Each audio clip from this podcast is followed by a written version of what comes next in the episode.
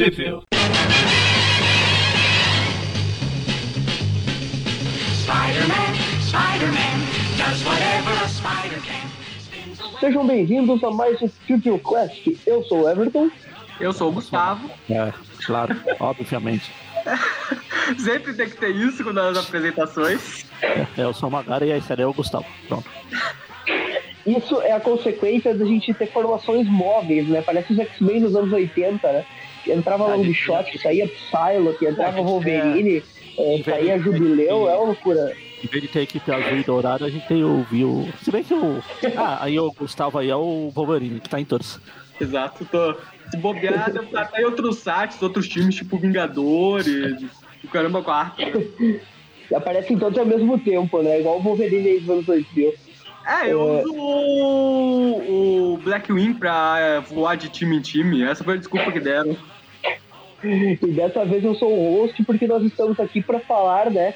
Toda, todo início de mês a gente vem para falar de algum vilão do Homem-Aranha, né? O Tupio Clássico Especial de vilões, que a gente comenta as histórias em que esses vilões aparecem no universo Marvel, que estão fora do título, né? Do, do Homem-Aranha, enfrentando outros heróis da Marvel, ou, como é o caso de hoje que a gente vai ver, passando para o lado do bem, né? E como a gente já teve vários programas desse vilão, é, uma hora ou outra isso ia acontecer, né? Que é o Homem-Areia, que comentaremos novamente. E agora a gente já tá entrando aí no final dos anos 80, que é o ponto de virada do personagem. Aí é, a gente programou esse cast, pra, esse view pra hoje, pra esse agosto, pra aproveitar a estreia da série do personagem agora, sexta-feira, agora, depois de amanhã. Ah, é verdade! Eu, eu vim participar só pra fazer essa piada. Tinha até esquecido. E o pior é que tinha visto vídeo recente disso. Pois é, né? É loucura, Até hoje né? eu lembro, acho que foi o Omelete que falou que o. tinha comentado sobre o Sandman como sendo uma série do vilão do Homem-Aranha, não era? É, teve uma coisa assim. Eu lembro Melete, que se saiu lá, é verdade, então não vamos contestar. Né?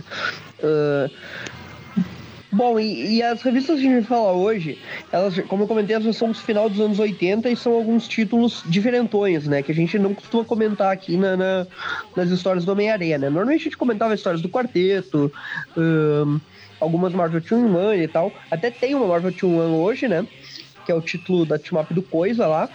A gente vai comentar hoje a Marvel Team One 86, que ela é uma revista que foi lançada em abril de 82.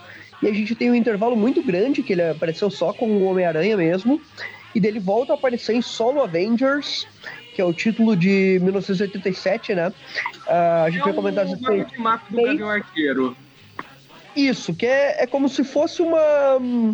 Como se fosse. Assim, vamos lançar um título do grupo, só que pra ter histórias do, do herói sozinho, né? É. Como o próprio nome já diz, né? Ah, enquanto. Solo Avengers Enquanto o, solo, enquanto o Solo Avenger viver, o Solo te- o, a, a terrorista Avenger morre. Exatamente. É isso aí. Se fosse pelo David Michelin, seria assim, né? O- a Solo Avengers número 6 ela foi lançada em maio de 1988. E daí em junho saiu a número 7. E a número 17, ela, ela já não é mais de 88, obviamente, né? Ela já é de 1989, de abril. E também, por último, nós comentaremos o título Excalibur, que é o título dos X-Men da, da Grã-Bretanha, né? É, número 36 foi lançado já em 1991. Então a gente vai passar aí de 82 a 91 tudo em um programa, né? É, é, é uma década quase aí, de intervalo entre as histórias. Pois é. E nesse meio tempo, ah, só pra comentar, todas as edições ah, no Brasil elas não saíram em lugar nenhum. É, então tem que importar, quem quiser ler aí, acompanhar junto com a gente, importe a revista, né, e depois escute o programa. Brincadeira, né, tem outros métodos, mas aí a gente não pode se comprometer aqui, então cada É um isso, dá seu a gente jeito não aí. faz isso, a gente importa nossas edições, somos honestos. Não somos Tem outros, tem outros métodos, mas se abriu não publicou, eu não. realmente não. não. Se a Bruna não publicou, já coloca uma pulguinha atrás dele. Opa, aí tem coisa, né? Mas. Então a gente vai começar co- a falar da Marvel Team One, só que antes disso, a gente tem que comentar, né, que no último programa do Homem-Areia, a gente tava ainda naquela fase que ele era vilão, que ele tava usando uma armadura pra aumentar seus poderes e tal. Então ele tava meio que Anos no- 70. Isso, ele, ele, ele tava se tornando um vilão um pouquinho mais do quarteto e tava aparecendo pouco no Aranha. Uhum. Só que daí ele voltou a aparecer no Aranha nesse período, né? Ele teve ali uma, uma mini apari- apariçãozinha no Fantastic Four anual, número 14, ah, só sendo preso e tal. Depois ele aparece no título do espetacular Spider-Man, né? O título secundário do Peter aí, 39, número 40, que ele aparece junto com o Quarteto Terrível ainda, ou seja, ele tava voltando aos pouquinhos a ser vilão do Aranha. Depois ele voltou a aparecer na Fantastic Four 218 mas é aquela história que o Aranha, né, se junta com, com, com, com eles, né, que tem o Aranha também, já foi, já, fe, já inclusive saiu no, no Triple Classic um programa com essa história por ter o Homem-Aranha nela. Daí tem a Spectacular Spider-Man 42, que ele também tá no Quarteto Terrível. A Marvel Team Up 99, que é uma team up do Homem-Aranha com o Homem-Máquina contra o Homem-Areia e o, e o Baron Brimstone. E depois tem aquela Amazing 214 e 215 com o Quarteto Terrível, também saiu lá no início da- das edições de abril. Aquela formação do Quarteto Terrível, se não me engano, tinha o Electro também. É, é bem, bem difícil encontrar essas edições de abril ali pelo número 16, 17 e tal. Alguns vilões do Aranha passaram pelo Quarteto Terrível. É verdade, o quarteto adora roubar vilão da aranha. Ah, e daí depois, finalmente, tem a história ali da, da Amazing 217 e 218, que se eu não me engano é naquela fasezinha ali da, da, da Amazing que passou pelo... Logo depois do Marvel Wolfman ali, se eu não me engano, foi o Danny O'Neill que roteirizou, que é aquela história que o Homem-Areia e o Homem Hídrico, né, que foi um vilão criado pelo Danny O'Neill, eles meio que sofrem uma mutação, se tornam, se tornam o Homem-Lama por uma edição e tal. E o Aranha vai ficar meio. Ele fica meio traumatizado, né? de- Depois dessa história aí, ele começa a repensar sua vida de crimes e tal. É. E, É essa história que a gente vai ver agora. E aí que justamente a gente vai pra hoje, né? Que é a Marvel 2 Mas foi a, a história que deu ponto de partida foi essa do Homem-Lama, né? E hum, como a gente vai comentar entre essa Marvel 2 e a próxima edição, teve várias do Aranha que já comentamos, que essa virada vai acontecendo aos pouquinhos aí, né? Do, do Areia começa a repensar e tal as suas, suas atitudes. Então vamos pra Marvel 2 Bora lá. Número 86. A, a revista ela é, é uma team up do Coisa, né? Então Coisa e Homem-Areia. E a capa é bem engraçada com eles ali no, no bar sem nome, né? Aliás, não é o bar sem nome, é outro bar aleatório, não É é um o bar bar nome. É no bar do Dante. Olha o Dante lá atrás. ó. É o bar do pop lá do Art. É igual o Dante, cara. E, e a história ela é, ela é roteirizada aí pelo, pelo Tom DeFalco, né? Que é um clássico roteirista do Aranha que na época, ainda 1982, ele não era, né? não- nunca tinha passado pelo Aranha ainda, né? É, mas já tava dando indício de que era fã e que queria passar por lá, né? Afinal, ele colocou Ah, o certeza. nessa história. É, e depois, quando ele passa no Aranha, ele usa bastante o Aranha também. E daí os desenhos eles são do Ron Wilson, com a arte final do, do Tick Stone, né? É isso aí. E a edição começa aqui com o Coisa tendo que, no dia dele, de levar o lixo pra fora. Infelizmente, é o dia que o Reed decidiu se livrar da tecnologia que está duas semanas ultrapassadas em relação às outras. Exatamente, é lixo eletrônico, né? O quarteto é, é o, o tipo da história que o pessoal que gosta de desenhar máquina vai à loucura. Eu, eu, Exatamente. Eu só queria comentar que o Reed, cara, ele é muito escroto, tipo... Pelo menos Não essa diga. primeira reação que eu li essa primeira edição, tipo, o Coisa, ele tá na, na situação que ele se encontra, né? Se transformou num monstro por causa do Reed. O Reed tá há anos falando que vai achar a cura pra ele e nada. Essa edição começa com ele dando esse trabalho pro Coisa e ainda falando pra ele, ah, para de reclamar, você sabia que tinha que fazer isso, filha da mãe. Amigo de verdade não é o Reed, é o Beyonder, né? Que pelo menos ele fez alguma coisa pelo coisa. Pois é. Ah, e daí eles têm uma conversa ali em relação ao. ao. Ah, ao Homem-Aranha, né? Que é um dos vilões deles, principalmente por causa do Quarteto Terrível, né? E eles mencionam aquele acontecimento, né? Do Homem-Lama, né? Que foi aquela fusão dele com o Homem Hídrico e tal. Naquela história que eles enfrentaram o Homem-Aranha. E É eles tipo aquela transformaram ideia naquela criatura bizarra, né? É tipo aquela ideia dos roteiristas. Temos dois personagens com poderes parecidos. O que vamos fazer com ele? Já sei, vamos fundi-los. E foi assim que nasceu essa história, né? Exatamente. Ah, é a mesma coisa que. Não, não teria graça se ela fundir o Homem-Areia com um pit pot de pasta. Porra, eu acharia bem maneiro. Mas, mas daí se transformou nessa criatura e, enfim, eh, ninguém sabe o que aconteceu depois, né? Aham. Aí, enquanto coisa tá aí se livrando do lixo, né? Tem esse laboratório que colocou esse homem lama aí, parece que numa centrífuga, né? Agitou um pouco. Aí separou a areia da água. Isso é uma. Decantação é o nome disso daí? Como é que é a separação de misturas lá que a gente aprendia no ensino médio? Exato. Tinha em química, né? Não, não lembro exatamente disso, mas eu cheguei a fazer alguns trabalhos sobre isso, Acho- né? acho separação de né? misturas. Tá? Aham. E, Na verdade, eles estão é separando, que- né? As, as duas criaturas, eles separam justamente o Homem-Areia e o Homem Hídrico, né? Só pra explicar, de ver- na verdade, é que eles acabaram sendo expostos a um pouco de radiação nesse processo aí que eles tiveram. E essa radiação acabou fortalecendo os poderes deles o suficiente para eles conseguirem se separar. Essa é a explicação que deram aqui. Vamos colocar mais radiação, né? Como se não fosse o bastante, né? O maluco já virou uma, uma criatura de areia, o outro virou, virou uma criatura de água, os dois por causa de radiação, e agora injetar um pouquinho mais, né? Pois é. E, detalhe É. que os dois eles saem traumatizados dessa experiência, né? Afinal, né, ambos tiveram um homem penetrando seus corpos sem seu consentimento. Isso, esse é o tipo de situação que, como o próprio diálogo diz, faz eles, a pessoa se sentir violada. E, e, e os dois, cada um vai pro seu lado, né? Tchau, até nunca mais, e vai demorar um tempão pra se reencontrarem. Seria legal se ele saísse igual o Chaves do seu Madruga trocando de roupa lá. Legal que no próximo encontro deles, depois disso, eles saem na porrada direto, né? Que é naquela história lá do sindicato sinistro que, que o Areia ajuda eles lá, lá na época do Tony Falk também.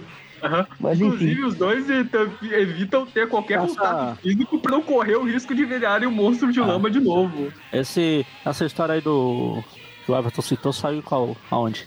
Ah, no melhor, no melhor encadernado do, do Homem-Aranha, ela já lançado no Brasil, Super Almanac Marvel 2. Ah, fiquei em dúvidas. Olha aí. Sempre tem que mencionar isso, é importante. Compre essa, essa revista aí, que hoje em dia não é tão fácil de achar que nem era antes, hein? Bom, o Areia, então, ele sai aí refletindo sobre a vida, ele já coloca ali sua, sua boina, seu, seu, o disfarce mais engraçado, né? Porque É, a perna dele ainda tá derramando areia, tipo, É, o, nem é, aí ele tá. é o Homem-Areia agiota, né? É, só faltou o tênis, né? Porque ele tá literalmente areia no chão, né? É, é que essa separação, mesmo que ela tenha aumentado um pouco os poderes dela, se separar em nível molecular do Homem-Areia acabou deixando ele meio fraco. Então ele ainda tá meio caidinho, né? Tá caindo um pouco de areia dos pés dele tudo. Exato. Ele entra em um. Ele entra ali num. Ele até menciona isso, né? Que ele tá mais fraco do que ele pensava e tal. E ele decide descansar um pouquinho ali no bar, né? Ele entra ali, daí os caras começam. Tipo, um cara lá, o, aten- o cara que, que tá fazendo a faxina, né? Que, que é o mesmo cara que atende o, o, o barman ali, enfim. Ele. Ele fica olhando pra ele ali, né? E pensa, opa, esse cara aí não tem pernas, não tem pés, o que, que é isso aí, né? Como é que funciona isso? Aham. Aí o barman aqui, que tá- já que a, Mar- a Marvel na época ainda não era da Disney é cerveja, porque hoje em dia seria suco de maçã, ele reconhece direto, né, que a cara do Homem-Aranha é dos jornais e, assim, atende o Homem-Aranha e já vai correndo ligar pra polícia. Pra quem? Hum? Vai ligar pra quem? Ah, pro... Ghostbusters! Peguei a referência certa? Ah, também, e também pros três policiais. Ah, ah, sim, é claro, são os três policiais aqui, verdade. Inclusive, Aí- eu acho que aquele que tá lá no fundo lá é só um manequim que ele tá, ó. Tá meio É. estranho a posição dele. Eu acho. E por sinal, eu acho que eu já entendi porque são três policiais na cidade. Porque, assim, tem tantos super-heróis em Nova York que eles não precisam nem trabalhar, eles só precisam atender o telefone e chamar outro super-herói pra fazer o trabalho deles, né? É. Os caras são só de atendente de Ah, tanto que o que telefone. o, o carequinha lá, o rei do crime, que na capa era o Dante, mas aqui é o rei do crime. Liga pra polícia, a polícia, então, peraí, eu vou ligar. Aí ele fala, ah, a gente tá ocupado aqui, tem muita coisa pra fazer. Eu vou digitar aqui na minha máquina de escrever invisível, igual o chefe Wiggum lá do Simpsons. Aí o cara, ah, então, quer dizer? Ah, Esse aí é eu o- vou ligar ali pro Quarteto Fantástico. Esse daí é o rei do crime, eu achei que o cabeça de ovo tava precisando fazer uma dieta. Ah, pode ser também. Ele liga lá e o coisa atende. Aí o Coisa sai correndo, afinal o Homem-Areia é um vilão extremamente perigoso da galeria de vilões do Coisa, né? Ah, É, ele sai voando lá naquele. Nossa, aquele aparelhinho voador lá do Quarteto Fantástico, que não é nem o Fantástico Carro. É o. Como, que- como que é aquilo que segurança de shopping usa? Segway? É, aquele negócio que segurança de shopping usa, só que voa, né? É o Segway voador lá. Aham. Aí ele vai lá pro bar, né? E. Detalhe, né? O, o, ca, o cara, ele tinha ligado pro Quarteto Fantástico porque ele não queria nenhum super-humano que- quebrando o bar dele, né? E o Coisa já chega quebrando tudo lá à toa. Ele fala, eu sei o que acontece lá no bar da Josie lá, que sempre quebram a, a vidraça lá. Aham. Pois é, né? Ele, é, ele anda jogando muitas cartas pro Demolidor. O Demolidor comentou que faz isso lá sempre que passa na bar da Josi. Ah. Eu só queria comentar que o Homem-Areia, ele tá aqui nessa. Tipo, pode me prender, eu não vou resistir. Ele tá com uma cara de quem acabou de acordar às 6 horas de uma quarta-feira. E com essa boina ele parece um desenhista, né? Pois é. Só É que o- assim, o, o Areia desenhista é canon, não é? Se eu não me engano, ele era um desenhista naquela história do passado dele que o Demates fez. Saiu lá na época da Panini já. Eu lembro, o único desenho que eu lembro é o Capitão América. Ah, não, não era desenhista, não. É, ah, o Capitão América também. Capitão América é de quadrinhos, né? Mas o, o Areia, se não me engano, ele era apaixonado por uma mulher desenhista, que o sobrenome dela era. Era um dos nomes que ele usou ali, se eu não me engano, Baker, não é? Ou Marcos, É, sei lá. Não, nome- na verdade, isso é um. Isso é um retcon que vamos fazer anos depois, então não estranhe que a gente não vá comentar isso nessa história em específico. Mas o nome real do Homem-Areia, na verdade, é William Parker. Flint Marco é um pseudônimo que ele adotou pra vida de crime. Isso. O nome que o Stan Lee criou foi Flint Marco, né? Mas depois, nos anos 70 e 80, começaram a usar William Baker e daí ficou com aquela ideia de que Flint Marco sempre foi pseudônimo. Daí o Dematis fez a história pra explicar lá por que, que ele foi usar esse pseudônimo e tal, que não era só um nome falso tirado do nada. Que ele criou um nome falso, que eles já falavam nos anos 80 e tal, só que o nome falso ele tem uma historinha por trás, né? Que tipo, Flint eh, tem um significado e Marco tem outro, e tipo. É, é, isso é, é mais pra frente, gente comentar no view do, do Areia. Outra coisa que eu queria comentar é essa cara de espanto do coisa quando o Homem-Areia fala que ele. Ele tá com um batom, assim. né? Tipo. Parece um batom. E esse dente dele, que tipo tá preto, pois é, né? ou era pra ser a língua e ele não tem dente, sei lá, tá estranho. É, é bizarro. Enfim, né? O, o, o, coisa, né? Ele, ele simplesmente ele solta a mesa lá. Já vemos todo o estrago que o coisa já fez no bar né, quando foi chamado. Fica a dica aí pros donos de bares, quando um super-humano aparecer. Se você Vocês já notaram? o fato dele poder quebrar seu bar, não chame outro super-herói, porque aí sim vão quebrar seu bar. Vocês notaram que o Tom DeFalco ele adora dar origens, tipo, passados pros vilões do Aranha e tal. Tipo, ele fez com o Octopus, naquela história lá da. A gente comentou recentemente no View Classic lá do Passado Secreto. Ah, é? E- o, aquela ali. Nossa, como é mesmo o nome? É da namorada o dele, né? do Octopus, né? É, não é do obituário. É, é a do obituário, isso aí, do obituário, que saiu no anual. E no anual do Brasil, no caso, né? No anual da Abril lá, número 6, se eu não me engano. Mas aqui o Defalco faz a mesma coisa com a areia, né? Ele dá umas, uns flashbackzinhos ali do, da infância dele, né? E ele já tá usando aquela roupa. É, o, o Everton, o Everton não, o Eric não pôde participar, mas ele queria participar só pra falar que o Homem-Areia já usa a roupa listrada desde criança. É, Essa roupa de listrada é de que time de futebol mesmo? Ah, depende, tem vários. América Mineiro. É, ah, é. então o Homem-Aranha ele é torcedor do América Mineiro desde era não, mas criança. tá mais pro. Caramba, esqueci o nome. É o time da Escócia. Os Rangers, acho. É, pode ser, Celtic. Celtic. pode ser. E esse cabelo Osborne flamenguista, né? Eu só... Ah, outra coisa que eu queria comentar, vocês comentaram que ele aparece na capa, mas não no Bayern em específico, mas ele aparece aqui no flashback, ó. É, tá ali o Dante. Exato. E eu também queria comentar que a mãe do Homem-Areia, ou é avó, eu não lembro bem, Doutora Muggin jovem. é, ela é a cara da Winnie lá do. Da, Ah, é. da do pica-pau. É a Mini. É a Mini ranheta. Mini ranheta. Mini Ranheta, isso aí. Que é aquela. é, Aquela, aquela secretária do Dr. Rancho Cruz, né? É. Exato. No desenho do outro pica-pau, ela é a senhoria dele. Isso, essa aí. Parece mesmo. E daí tem umas histórias dele no passado ali, é a mãe dele, ele pobre e tal, e daí tipo ele na escola ah, agredindo os coleguinhas e. Ah, fazendo o coleguinha fazer o dever de casa pra ele, né? É, o Homem-Aranha é burro, né, cara? Comprou o diploma, é óbvio que ele ia fazer isso. Agora a gente vê aí o motivo, né? Pois é, é, ele até comenta, tipo, é, a mãe dele queria que ele se formasse na escola, ele queria dar orgulho pra ela, mas a verdade é que ele não era inteligente o suficiente pra ir pra escola. Provavelmente deve ter algum déficit de atenção, alguma coisa parecida, né? Sei lá. E aí ele, ele começou a jogar futebol, pelo menos uma coisa ele, ele sabia, né? Ele, ele era É, um bom jogador e tal, futebol americano, né? Não tô falando de soccer, tô falando do futebol mesmo, né? O Celtic, jogou pelo Celtic. O Aí, futebol sem graça, né? Como a gente diz aqui, né? O futebol aquele. Que não é do- futebol. É, o que não é futebol, que não é com os pés, né? aí como todo mundo odeia o Chris, ele nos ensinou, um jogador de futebol, ah, no caso seria moleque musculoso mais futebol, é igual a dar pra passar, né? Exatamente, tá? Tá jogando bem, beleza, né? E é nessa parte que o Coisa começa a se identificar com o Homem-Aranha, porque ele também era jogador de futebol no ensino médio, e foi justamente por isso que ele conseguiu ir pra faculdade. Exatamente. Que o Coisa sempre foi o cara do quarteto que, tipo, ele não é o cientista que nem os, os outros, né? Ele era, ele era piloto, se eu não me engano, né? Do, da nave. Aham. E ele, tipo, ele até tem, ele é inteligente, se ele não é completamente burro, que nem o Areia.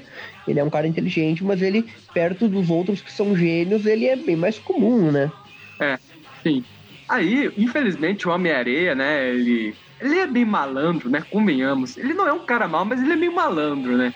Um cara eh, chegou Ele lá... fala ali, eu, eu tava muito desapontado que eu não consegui meu diploma, né? Então eu tinha que fazer alguma merda. Não, isso foi antes. Assim, a- o- os apostadores lá de futebol, eles deram uma oportunidade dele lá pra manipular o jogo de futebol, os resultados do jogo em troca de dinheirinho, né? E ele pensou, cara, dinheiro fácil, né? Tipo, então, tipo, o cara é meio malandro, né? Convenhamos. Ele não é, ele não é ruim, mas é meio É malandro. assim, meio daí o cara decide fazer igual o pai do Demolidor lá e acaba morrendo, né? Só que aqui o Homem-Aranha, entre aspas, deu sorte, porque ele só foi expulso do time de futebol da escola e acabou indo pro, pro, pro crime, né? É, e ele fala direto do diploma, né? Que é interessante a consequência da. É, o, O. Defalco, o Defalco, ele tá atento lá pra primeira participação do Homem-Aranha lá dos anos 60, onde a motivação dele era conseguir o diploma do ensino médio. Eu E daí, e daí aqui a mãe dele chama ele de William, ba de William Baker, né? E ele fala ali, para de falar essas coisas, já xingando ele e tal. E ele ali já está se denominando Flint Marco, mas a gente não sabe porquê, né? E, e, e daí, tipo, essa explicação só vem bem depois, né? Mas, mas aqui já mostra, né? Que ele, que ele tipo, já mudou de nome, inclusive, porque ele já É, quis ele- dar uma. Tipo, como se fosse o nome do crime dele, né? Exato, ele adotou essa, esse pseudônimo justamente pra mãe dele não descobrir que ele é um criminoso. Tipo, quando as pessoas forem falar do cara que assaltou a loja dela, elas vão falar que foi o Flint Marco que assaltou, não o William Barker, né? Exato. Infelizmente não deu muito certo, né? O Homem-Aranha acabou meio que brigando com a mãe dele e tudo. Vemos lá nas Marvel Team Ups que ele ainda continuou cuidando da mãe, tudo, na velhice dela. Mas foi aí mesmo que a vida dele desandou de vez, ele foi pro crime, foi preso, fugiu da cadeia e acabou indo parar naquela zona de testes nucleares onde a bomba atômica transformou ele em areia. Crianças não pulem na frente de uma bomba atômica, elas não vão te transformar num homem de areia. Importante aqui lembrar que essa transformação ela, ela ocorreu justamente misturando ele com a areia da praia, né? Aham. Ele se transformou na areia da praia. É diferente do filme lá, do filme que ele foi lançado numa. Tipo, como se fosse numa. Um acelerador de partículas, né? Isso, é, no meio do negócio lá, né? Aqui ele, ele, tipo, ele tava no campo, mas ele foi atirado na areia da praia mesmo, né? Vocês viram, crianças? Se vocês quiserem se transformar num homem de areia, vocês têm que estar numa praia quando a bomba atômica for explodir em vocês. Exato. Esse é o segredo. Não pode só se jogar na frente da bomba atômica, não. E aí ele virou um super vilão e decidiu enfrentar vários super-heróis, né? Na verdade ele só queria o diploma de depois ele começou a roubar banco e tal. E ele sempre foi um vilãozinho assim, sem muito. Tipo, ele. O máximo de motivação que ele já teve foi quando ele entrou no sexteto lá, no quarteto terrível, né? Mas a ideia final sempre foi ganhar dinheiro. E, O homem e isso ele, ele notou que ele não tava dando muito certo, né? Que ele tava mais se ferrando do que qualquer coisa. É, o Homem-Areia, ele entra naquela categoria do Electro, né? Tipo, ele, ele poderia ser um vilão nível Vingadores se ele fosse mais se ele fosse inteligente. Se ele soubesse usar os poderes dele com inteligência. Pois é. Mas como, mas como não dá ele não é tão inteligente assim, como já vimos no flashback, ele mesmo dizendo isso, ele acabou sendo regalado a categoria de vilão do Homem-Aranha. Homem-Aranha. Se bem que, como a gente vai ver mais pra frente nessas histórias, ter vilão do Homem-Aranha, na verdade, é um rank bem alto entre os super vilões. É, até porque todo mundo rouba eles, né?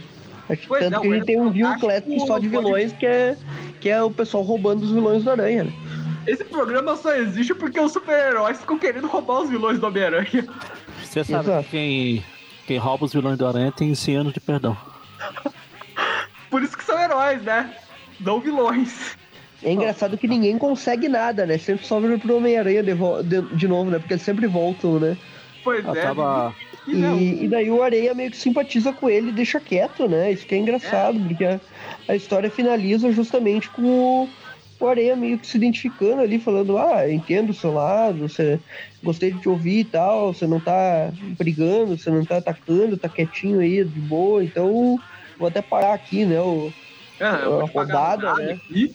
até dar um dinheiro lá, paga pra ele e tal, e, e fala, ó, você tem aqui agora uma chance de começar tudo de novo, do zero, e vamos ver se você consegue, né? Eu vou, vou torcer por você e tal, e não, não vão brigar, vou deixar quieto, né?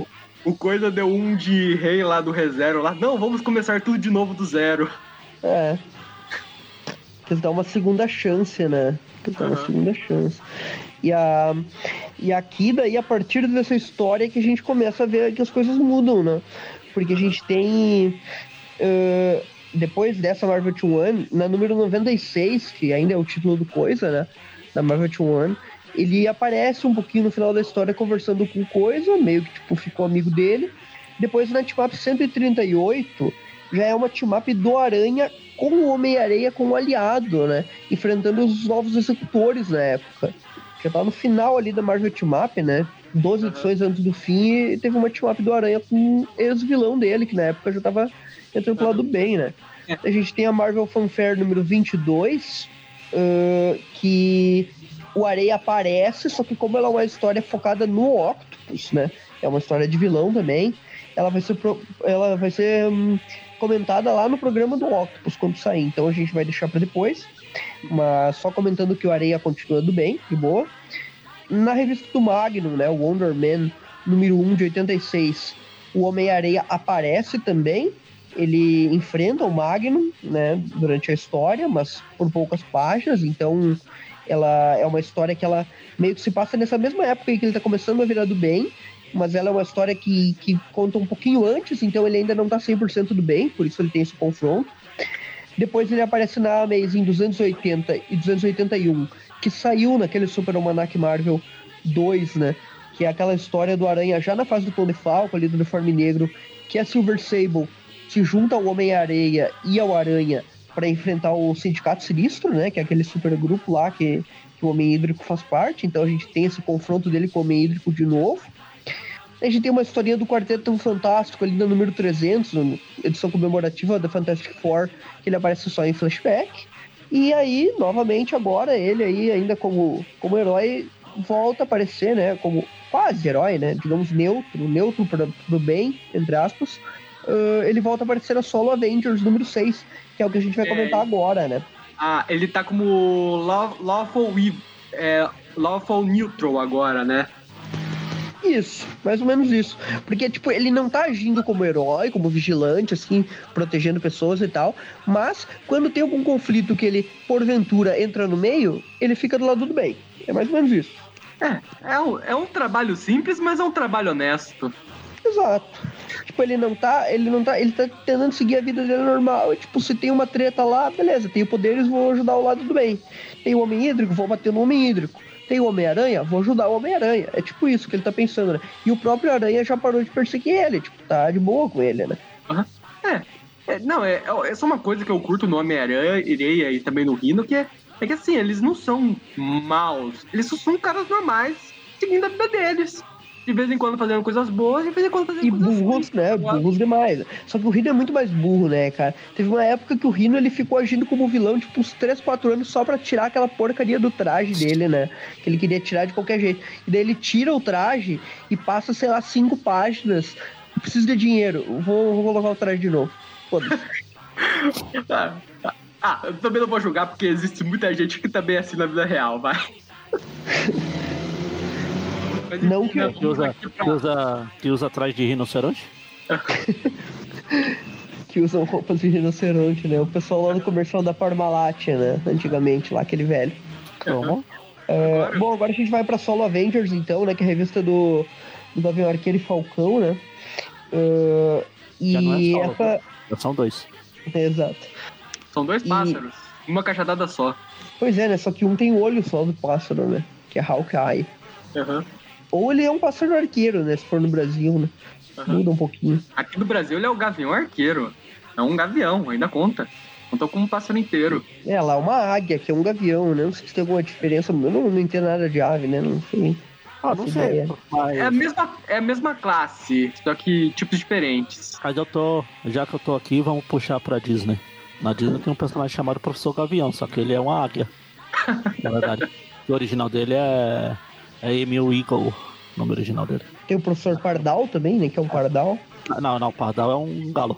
Ou um técnico de futebol, né? Porque o pessoal vive chamando ele de técnico de Pardal. né? Pardal É é uma um galo. ofensa muito grande pros técnicos ser chamado de professor Pardal, né? É, bom, aqui a gente tem, né, o título que o, é, o, o Areia já aparece na capa, né, inclusive, Aham. é, junto com, com o Gavião e tal. E, e a história, a primeira história que ele aparece, né, que é a história do Gavião Arqueiro, justamente, né, que é a que, é a que tem a aparição dele aí com a caveira vermelha e tal. Essa história, ela é é, do Tom DeFalco, então a gente já sabe por quê, né, que o Areia tá aparecendo.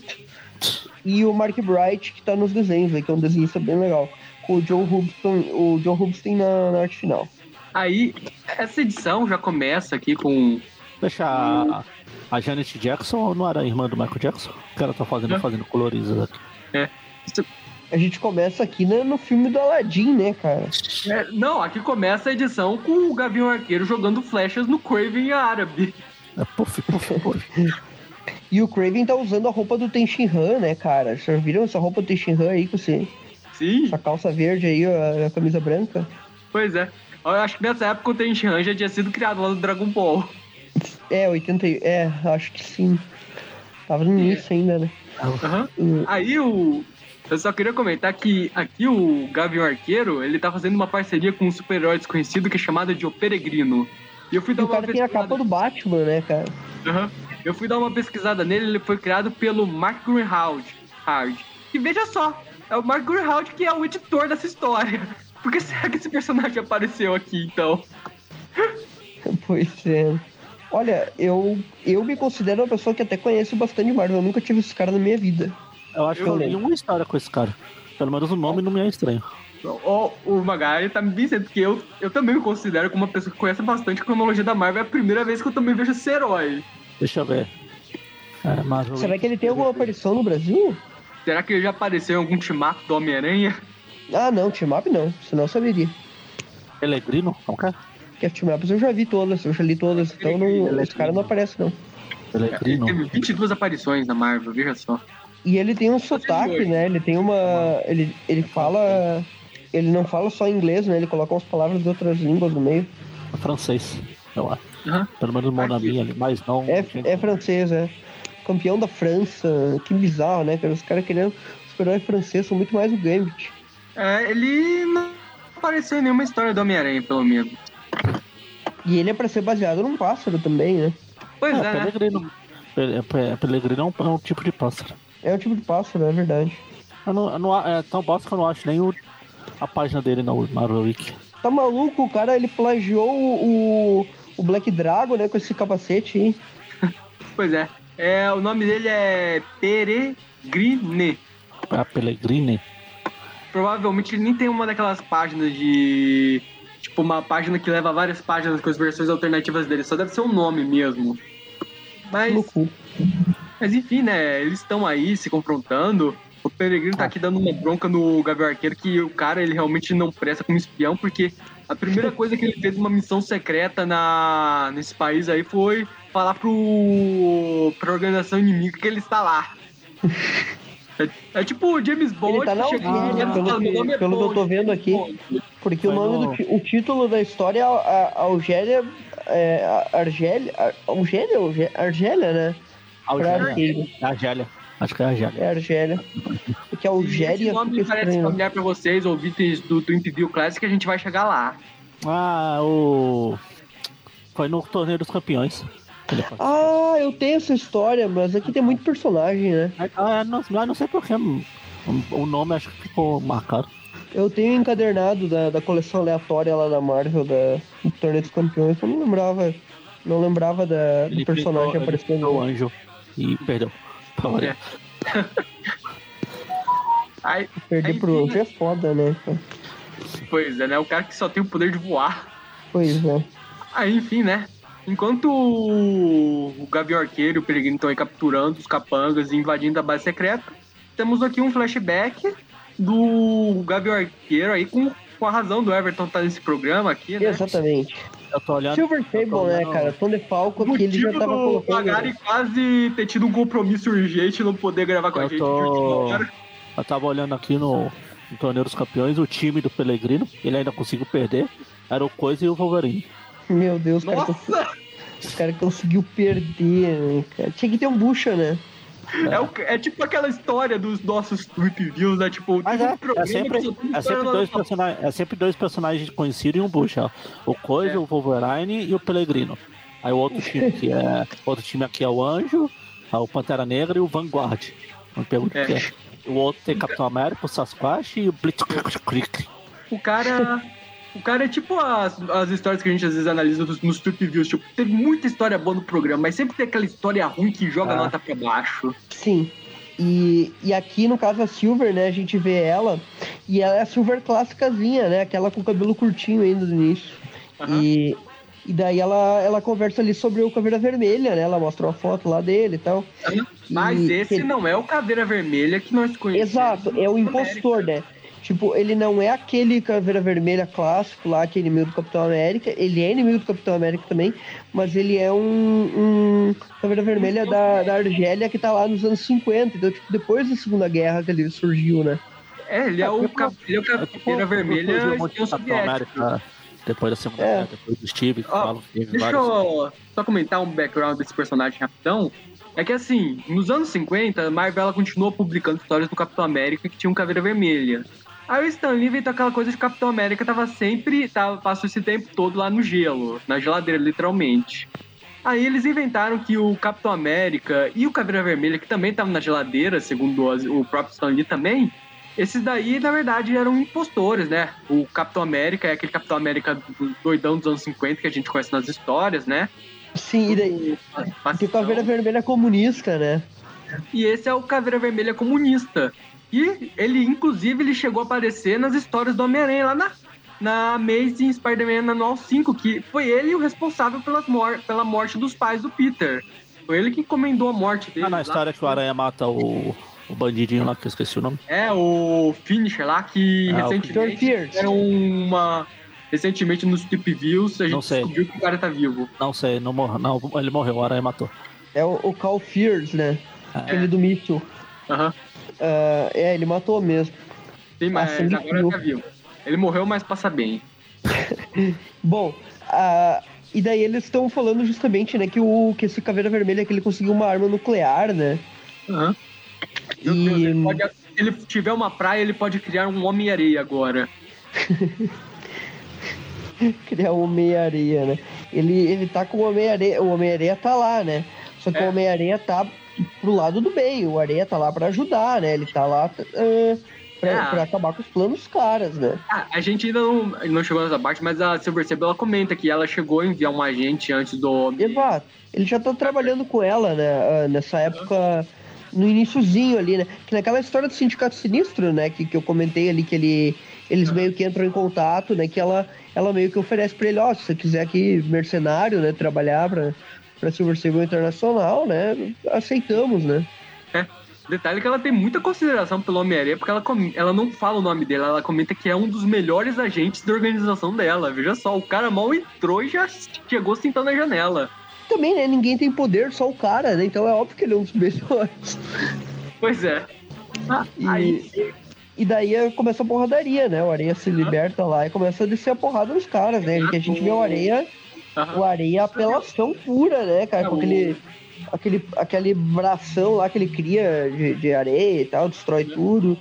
Eu não lembro se no, no jogo lá do Spider-Man Fringe or Foe dá pra controlar o Homem-Areia. Eu acho que dá, mas é Dá. muito legal, né, cara?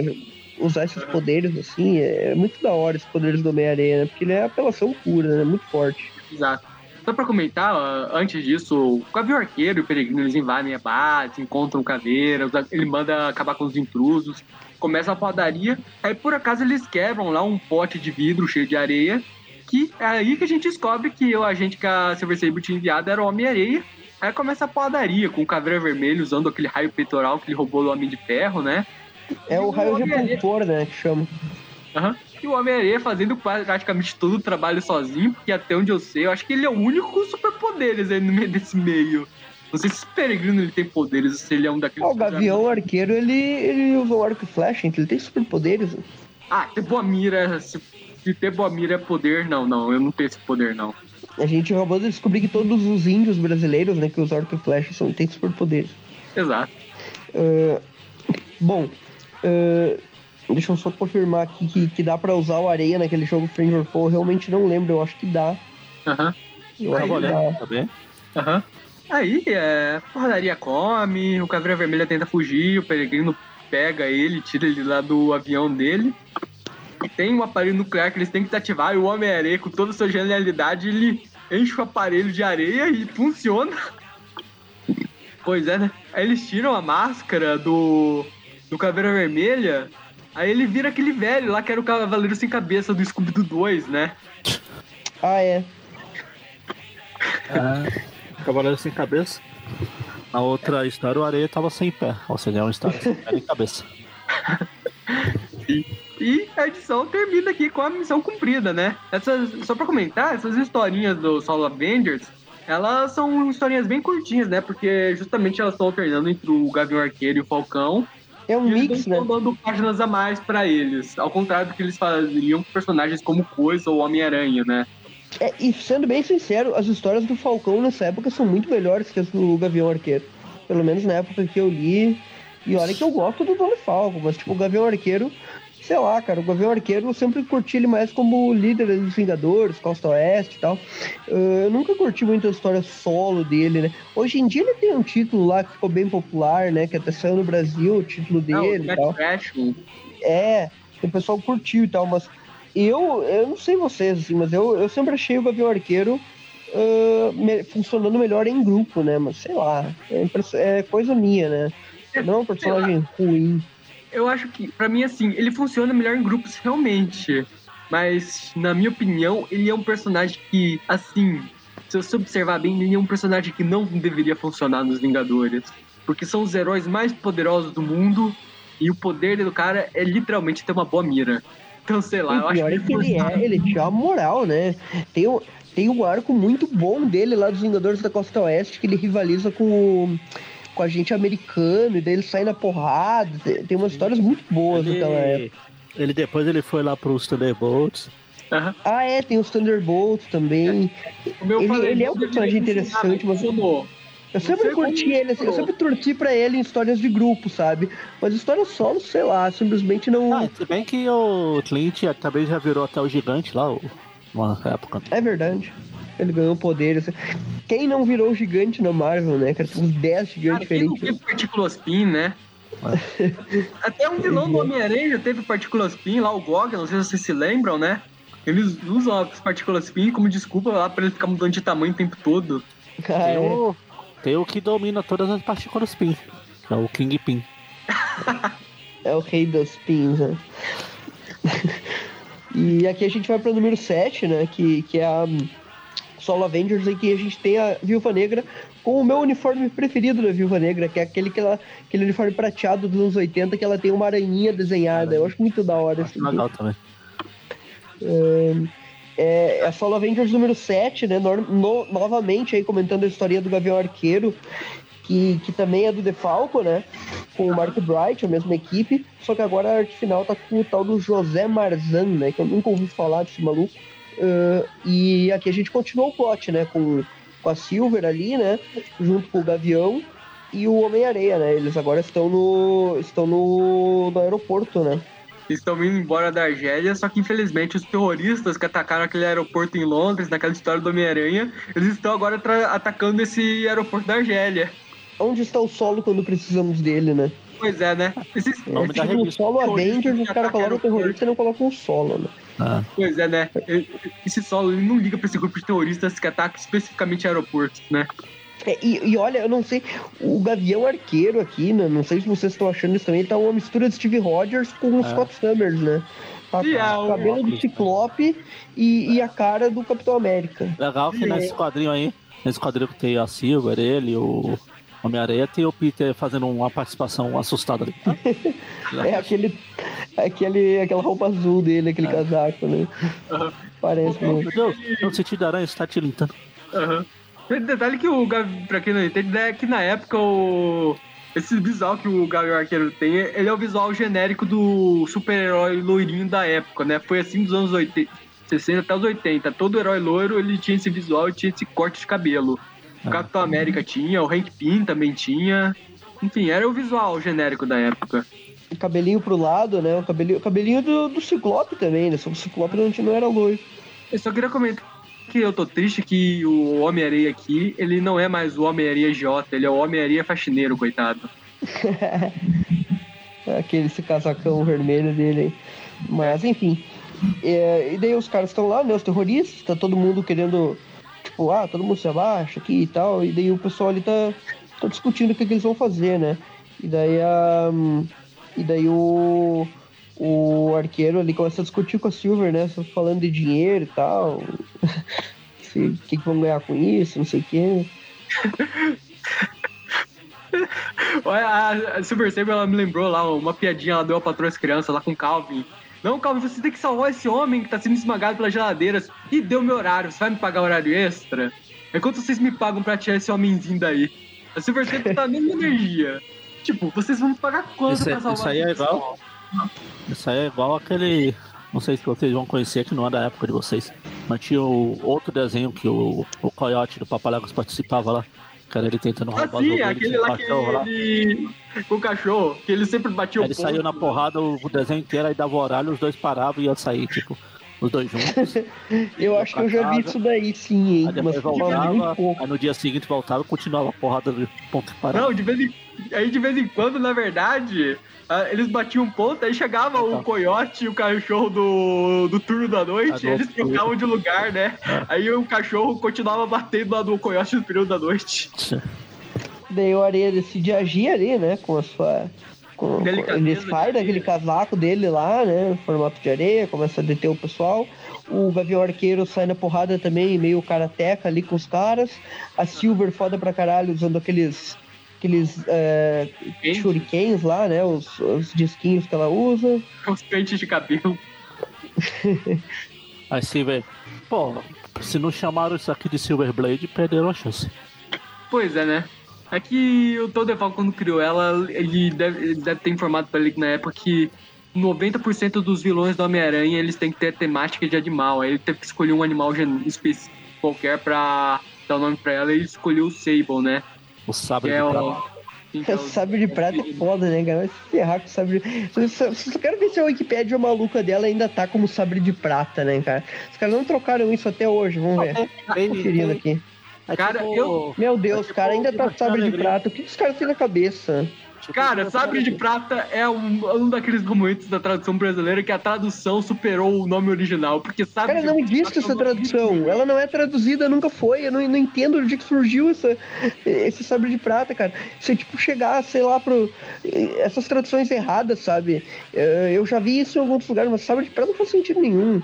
Cara, O- é que depois de traduzirem como Sabre de Prata, eles perceberam que eles não conseguiriam inventar nenhuma tradução melhor pra esse nome, nem se eles traduzissem literalmente. Eles É decidiram. que não tem tradução porque é o nome dela. É o nome Não, dela, eles não entendeu? Tipo, tradução. Só que o nome é Sable, tão Sable não é sabre, cara. Não, não faz sentido nenhum. Você não tem aquele vilão do, do Wolverine lá, que é o. o É, Saber, é, Saber. o dente de sabre é Sabertooth, né? É Saber, não é Sable. Não, não tem nada a ver a palavra, é outra palavra, sabe? Não faz sentido nenhum esse é sabre é, aqui. Sable. É Sabre falado pelo Cebolinha.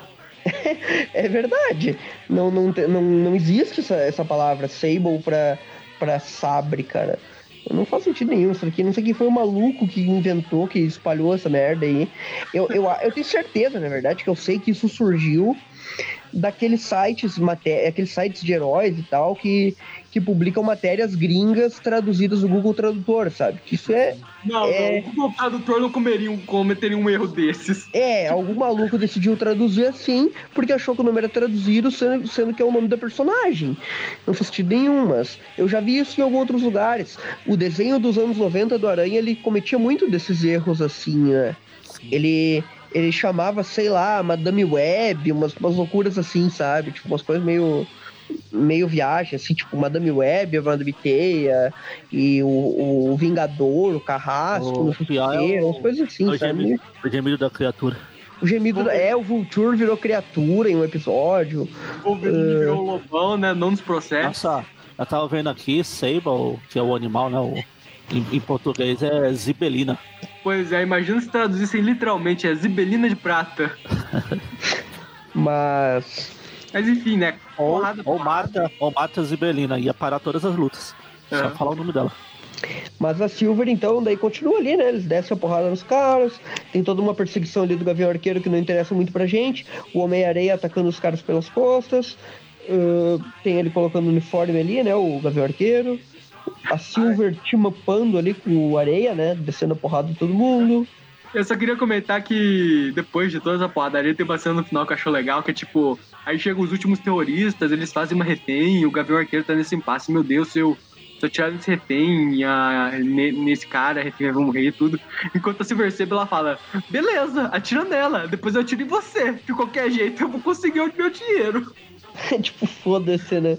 Foda-se, Pra mim não vai mudar foda-se a nada. mulher. Aí a, mulher, pisa ali no, no pé do cara e já era, né? Eles derrotam ali eles. E. Aí a história termina com o Gavião Arqueiro perplexo falando, Silver Sable, você tava brincando quando você disse aquilo, né? tava- Sable. Eu tava esperando. tá- Eu ta- eu tava esperando a Viúva Negra aparecer, que ela tá na capa, mas é outra história, né? É, é, da, tim- é, do título era um mix, né? Então a história dela é a outra. É.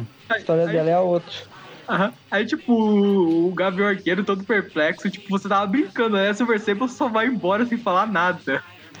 Eu acho que a gente deveria comentar a Viúva Negra também, hein? Porque a Viúva Negra, ela é uma personagem que foi criada, eh, o uniforme clássico dela foi criada pelo John Romita. Então é o universo do Aranha, né? Numa história do Aranha, inclusive. Assim, agora. E, e a próxima história, agora que eu vi aqui, que vai ser. Pode encaixar também em outro, outro view. Pois é, né?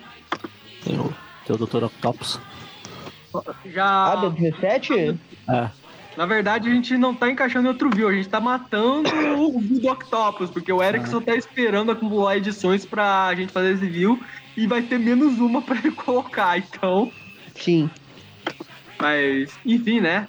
Essa, essa edição, ela é escrita por quem? Ah, pelo Tom DeFalco de novo, né? É que nessa daqui o, o Octopus é o vilão, mas o Areia. O Areia aparece mais que ele, né? Na história em si. Aham. Mas Mesmo, o- mesmo um, o povo precisa de, de braços, mas é o título da história. Eu lembro que o nickname do Gustavo era Polvo Aranha. Não sei se ele ainda usa isso, mas muitas vezes eu chamo de Polvo. É. Não, ainda é, no Facebook. Zé Ah, no Polvinho. Facebook ainda. É. Bom, a história, agora a gente vai para o número 17, então, que ela tem uma capa que eu já tenho certeza que o Aranha já, já tem uma capa com o Octopus assim. Ah, tem várias. A várias não. Tem a. É uma pose clássica do Aranha, do Octopus levantando o Aranha. Vocês já viram aquela capa do Eric Larsen, que saiu na origem dos heróis Marvel, naquela, naquela história do Sexteto Sinistro, lá que foi publicada na Origens do- dos Heróis Marvel da Abril, que é uma que tem o Octopus na capa com o Electro? É, é a própria primeira capa da aparição do Aranha tem o Aranha, tem o. É a própria primeira sombra. capa também. né? Eu, eu só queria comentar que essa pa- capa também, ela. Infelizmente a gente não vai ter nessa essa história. Ela tem esse que é o grande vilão do Pantera Negra, né? O Namor. Namoro. É Né? estranho que ele não tá vestido com uma asteca aqui. Só comentando, né, que entre a, a Solo Avenger 7 e a 17 tem a Amazing Spider-Man 302 e 303, que a Silver e o Homem-Aranha aparecem ah, junto com o Aranha, que é aquela história que eles enfrentam nazistas, que é logo depois daquela história do Venom, sabe, da primeira aparição do Venom. Ah, saiu inclusive na mesma Homem-Aranha 105 lá, da estreia do Venom. Logo depois, a outra, a edição seguinte, se eu não me engano, a edição 106 já é a capa do Aranha com a Silver e o Areia. Não sei se vocês lembram dessa história. Sim. Do McFarlane também. Eu só queria comentar que essa história, elas eram nazistas até a Marvel ser comprada pela Disney. Agora eles são agentes da Hydra. É, verdade. Hoje em dia não, não pode, né? O, o Caveira Vermelha virou mais Hydra do que qualquer coisa, né? Pois é. Pô, eu tô, Ainda é. eu tô pesquisando, eu coloquei aqui Dr. Octopus, Spider-Man cover. Eu nunca tinha parado pra ver como tem mais do Octopus com os, os, os tentáculos assim, com ele com os dois braços levantados assim, igual tem nessa capa. Tem Pois vários. é, né? O doutor. É porque é, se deixar. Se deixar assim, fica mais fácil de desenhar, né? é que o Dr. Octopus, se ele fosse um herói Tokusatsu, essa seria a pose que ele faria quando tivesse uma explosão ao fundo. Ah, mas enfim, né? A história ela é escrita pelo Tom DeFalco, artes do Almigro e do Don Heck. Com, acho que é isso, né? A arte final acho que também é do Don Heck. Eu, deixa eu ver aqui, não tá mostrando direito a edição. É do Don Heck. Beleza, assim, é a arte final do Don Heck. Aí o roteiro é do Don DeFalco com o Ralph, com aquele inimigo do Karate Kid, o Ralph Macchio. Esse cara sempre tá aí, né? Sim. É o script dele, né? Na verdade, a história é do Defalco, ele é o- faz o script. Ahn, sobre o- esses caras aí, né? O, o Defalco, nessa época aqui, ele já tava no Aranha fazia tempo, já tinha até saído, eu acho. Se eu não me engano, o Jim Owsley entrou no lugar dele, né? numa- nessa época aí. Depois o Peter David também. Eh, os dois estavam participando. O Peter David, se eu não me engano, tava na web e o, e o Jim Owsley tava na mesa. Só pra comentar, o Jim Osley ele é um pseudônimo adotado pelo Christopher Priest, que esse esse é o nome que ele usa, pelo menos hoje em dia. O nome verdadeiro dele é Christopher Priest mesmo, né? Jim Owsley ele sempre usava nos anos 80 e 90 e tal. Aham. Quem não sabe, Jim Owsley é o cara lá da Guerra de Gangues, né? O cara que fez Homem-Aranha versus Wolverine também, que é aquele... A morte do Ned Leeds e tal, bem, um, um grande roteirista, né? Até hoje ele é, ele é bem legal. Como Christopher Priest, as pessoas vão lembrar mais dele pela fase dele do Pantera Negra, que foi a que serviu de base pro filme do Pantera Negra. Isso, bem, bem famosa essa fase dele aí, já com, com o nome verdadeiro. É, Ah, o e Craven o também Omigron, ele, o principalmente- Omigron, ele é muito conhecido pela fase do uniforme negro do Aranha na, na web, né? Que ele era o roteirista daquelas histórias lá que tem o Resposta, a Gata Essa- Negra com poderes de azar e tal. Essa fase do Pantera Negra aí que o povo citou é o. É legal, pena que é mal desenhado. Quem é que faz o desenho? Comitinha? É. Eu imaginei. É, não tava no auge ainda. tava quase chegando no auge dele. Essa fase do Christopher Priest não é, não é a que o. que o Pantera tá com a tempestade já? Depois. É um pouco antes. É nessa É um história pouco que antes, o Pantera Negra enfrenta o Craven, o filho do Craven. no Ah, caso. é verdade. É quando tem o filho do Craven. aham. O Craven, inclusive, estavam querendo meter ele no filme do Pantera Negra justamente por causa dessa participação dele nessa fase do Pantera. Ah, seria interessante. Não, Seria interessante. Pelo menos aí, pelo menos aí a gente teria certeza que o Craven não teria ligação com o Tony Stark, né? Pois é, né? A gente teria certeza de que o Craven ele não é um agente do Greenpeace que ama os animais, né? É, bom, a história ela começa com o Gavião Arqueiro, né? É, observando ali, né, uma transação entre bandidos, né? E daí tem aqueles Aí- bandidinhos lá. Aí depois chegou o Homem-Aranha querendo dar um beijo nele. É, dando aquele mata-leão, né? Não, no quarto quadrinho, o biquinho do Homem-Aranha. Cara, pior que se não do, a cara do Gavião Arqueiro tá me estranhando, rapaz. Cara, eu queria. Eu não, eu não sei se, a, se a pessoa que faz a, essa, os nossos banners eles, eles entendem tão bem assim de, de edição assim de imagem, mas ele podia remover essa mãozinha aqui na frente e colocar o, no banner desse programa o Homem-Aranha beijando, tentando beijar o Gavião Arqueiro. Ah, que loucura, cara. É muito. Cada hora, É muito- essa capa.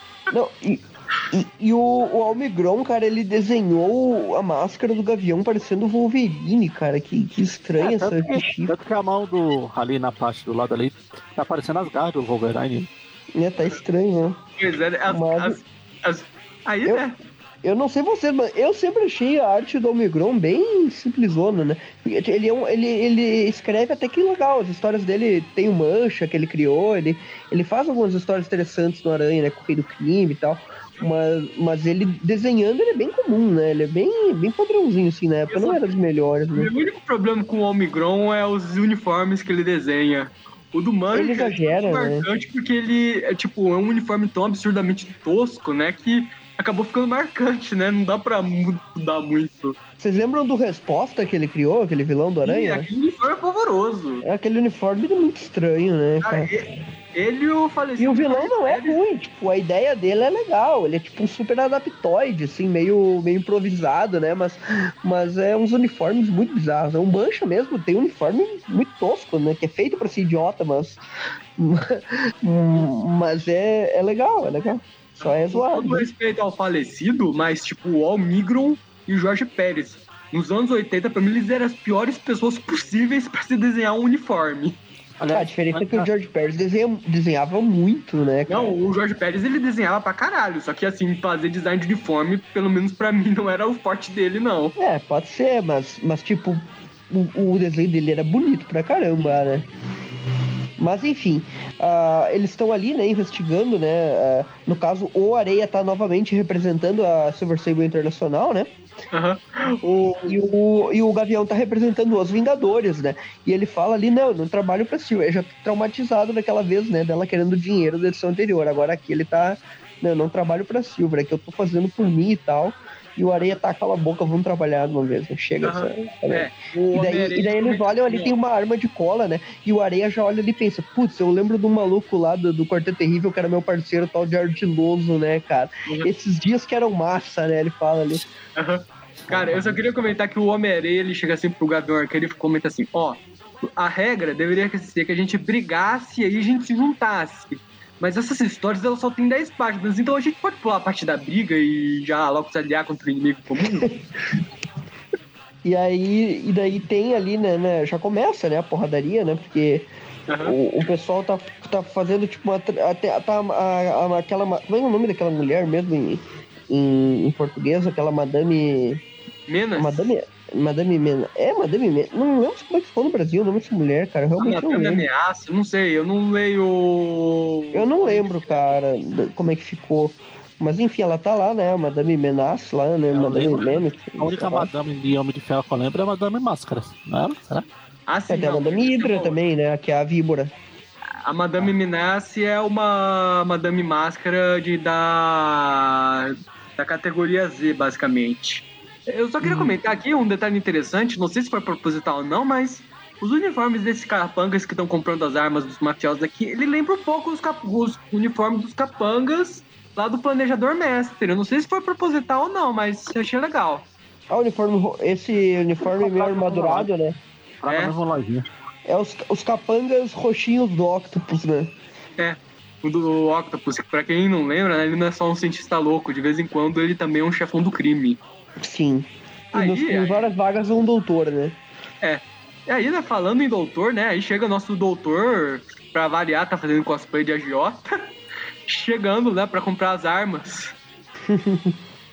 E aí eles estão fazendo ali, né? Enquanto isso, os, os dois, o Gavião e o, e o Areia, observando ali, discutindo e zoando um com a cara do outro, né? É, o Gavião Arqueiro, como a gente já viu na história anterior, ele realmente não tem vocação pra agente secreto, porque ele já começa, ele já, em vez de espionar tudo e derrubar o pessoal na surdina, como qualquer um que jogou os jogos do Batman e do Homem-Aranha atuais fazem, ele decide derrubar todo mundo à vista, né? Ou seja, logo todos os capangas estão atirando. E quem ainda se ferra nessa é o Homem-Aranha que leva todos os tiros. E, e daí o, o Areia já vai, né, pra cima deles também, já começa a usar os.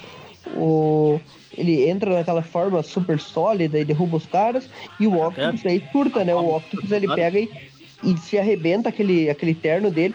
Esse É, Octopus ele- com, com o chapéuzinho e terno me lembra muitos filmes, cara, do Alfred Eu ia Molina. comentar agora, né? Ele percebeu que ele não, ainda não pode usar essa roupa até 2004 e ele decide tirar ela rápido. Isso me lembra também do último filme do Homem-Aranha, que o Octopus foi muito foda naquela luta dele. É muito incrível aquele filme, cara, com aquele Octopus. É, Ah, cara, aquele Octopus foi melhor que do filme do Homem-Aranha 2. eh, Não interessa se é heresia, eu vou falar mesmo. Não, eu Foda-se, não acho muito legal. Tecnicamente é o Octopus do Homem-Aranha 2. Mas eu curti ele um pouquinho mais porque a personalidade dele lembra mais a do Dr. Octopus. Os Tá muito legal, né? É. E o Alfred Molina é muito bom como Octopus, cara. E aqui ele tá malucão, né? Ele começa a atacar todo mundo. E essa rivalidade dele com o Homem-Areia aí, isso daí vai se estendendo, né? É, Daqui a a pouco ele já tá depois. transformando o cara em vidro daqui a algumas edições, né? A gente vai comentar isso depois, mas por enquanto, né? Começa a porradaria, né? O Homem-Areia quebrando aqui os aparelhos, né? O... Lembrando que aqui o pessoal atinge o Homem-Areia com os lasers lá, né? Aham. Aquele, aquele, aqueles tanques e tal. E, lembra, e o Homem-Areia, apesar de ele ser invulnerável a ataques físicos e tal, sempre que ele é atingido por uma rajada de energia e coisa e tal, ele sempre se desfacela, digamos assim, né? Então ele tem, ele é atingido e ele sofre dano, de certa forma. Eu só queria comentar uma coisa. E aqui o homem, o Gavião, ele comenta que ele, por sorte, ele, ele com essas armas sônicas, ele pode simplesmente desligar o aparelho auditivo, né, dele, porque já nessa época que ele já tá- já tava todo já meio surdo, como é comentado aqui que isso foi comentado lá, foi estabelecido lá na minissérie dele de 1983. Eu só tô comentando porque isso daqui chega a ser abordado lá na série da, Net, Ah. né, da Netflix, não, da Disney+, do Gavião Arqueiro. O, o Areia, ele fala ali, né, que ele, que ele tem algum conhecimento, né? Porque eu lembro que aquela armadura lá teve um papo de que ele estudou e ele montou aquele negócio, né, pra canalizar o poder dele lá nos anos 70. A gente comentou isso nos views do, de vilão Aham. do Areia, né? Então Pois é. ele é burro pra caramba, mas ali nos anos 70 teve um, entre aspas, retcon na inteligência dele, que ele teve um período ali que ele, que ele arriscou alguma coisa, né? Ele fez aquela armadura, amplificou o poder e tal. Depois não serviu pra nada, porque ele abandonou aquilo, né? Mas, mas ele meio que tem algum. algum- ele, digamos, o Rino é um pouco mais burro que ele, né? Ele tá num nível um pouquinho acima. Ah, e daí, enfim, eles continuam lutando aqui, né? Tem essa cena aí que citou da, da arma sônica. Aham. O, Homem-Aranha- Areia, ele. O, o Octopus, ele consegue mobilizar o Gavião ali, igual ele fez com a Gata Negra, né? Só faltou balearem ele aqui pra ficar igual aquela cena lá da época do. É do Vilmantlo, né? Aquela saga lá do, do Aranha que, que a Gata Negra é, É. baleada e tal. Tanto, E a, tanto é parecido com essa cena aí da Gata Negra, que a Abril também pulou essa história. ah, é Ah, verdade. Aquela, aquela lá abriu publicou depois, né? Ah, depois- Ela fez uma confusão mal, é, doida. A gente pulou, mas aí não era pra Aham. pular, então é, vamos lá. Os caras fizeram uma burrada, né? que- Depois já era.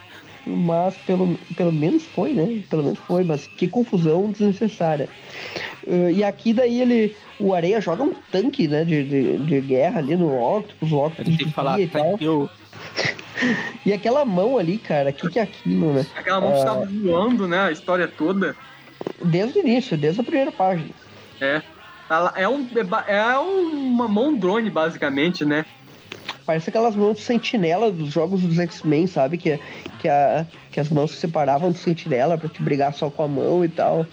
Que é um lance assim, né? O Sentinela era um inimigo grandão e a mão era um inimigo Isso. normal, né? Às vezes era só a cabeça do sentinela que lançava raios, né? Aham, é. Aí, Tinha um enfim, lance né? assim. o- Aham. Aí, enfim, né? O Dr. Octopus decide fugir no helicóptero dele. O Gavião Arqueiro tenta ir atrás. O Dr. Octopus só dá um tapa lá e ele já cai. Essa edição aqui, ela se passa logo depois que o Octopus perde a aracnofobia dele ali, né? Porque é bem ali na época do McFarlane no Aranha. Pouquinho antes do Octopus reformar o sexteto, o Octopus terninho branco, né? Aqui é uma das últimas edições dele com esse uniforme verde clássico. Aham. Aí, né? Por sorte, o a areia deve ser mole, né? Se você estiver caindo de uma altura alta, tenta mirar na areia, que eu acho que a areia deve ser bem macia. Porque o Homem-Areia, ele meio que forma uma cama de areia Salva, né? O, o Gavião. e salva o Gavião. É, eles viram meio que parças aqui, né? No final da história, né? É. É, e acaba a história, né? Senti falta da Silver nessa, vou dar uma nota um pouquinho menor. Vamos então. Não, Ah, agora, antes de comentar a próxima revista, né? A gente tem que mencionar que o Areia, depois dessa história, ele voltou a aparecer nas histórias do Aranha, né? Na Web of Spider-Man 50, ele se une àqueles, ah, àqueles personagens que são anti-heróis, né? Da galeria do Aranha, que são o Gatuno, o Os são formados Como do Homem-Aranha. Isso. Eles formam aquele grupo Out- Outlaws, né? Que é um grupo que foi criado para tirar satisfação com o Aranha, que foi incriminado lá de roubar um mapa, um bagulho assim. E daí eles se juntam ali e depois descobrem que o Aranha não fez nada e o Puma fica com aquele papo de dívida de honra por 70 edições. Não, É. não, não, vamos ser justos. O Puma já tá com esse papo de dívida de honra desde antes dessa história. É que essa daí fez ele comprar o Clarim, né? Se eu não me engano. Um papo assim. Ah, né? E, e daí, tá, depois ele aparece na, na Histórias dos Inumanos, né? O especial dos Inumanos, número 1 de 1990, só com um flashbackzinho ali do Quarteto Terrível, né? Quem não lembra dos Inumanos, porque a Medusa, né, que é um, um dos Inumanos, ela fazia parte do Quarteto Terrível, então ela era parceira do Homem-Aranha durante uma época lá, né? O Mago e. Era o Electro? Era o Mago, o Electro, o o Aranha e a Medusa? Não, era Ou ardiloso, né? o O o- Pasta. É, de parte de pasta. É, era, era o É, Ardiloso, então, e, e a Medusa. E, é isso aí. O Electro veio depois, né? Ele entrou no lugar da Medusa. É, ele é aquele o quarteto terrível, depois que a Medusa saiu, eles, É o Quarteto Terrível que Eles três passaram- deles são vilões do Homem-Aranha, né? eles, o quarteto terrível, eles passaram uma década inteira procurando um substituto pra Medusa.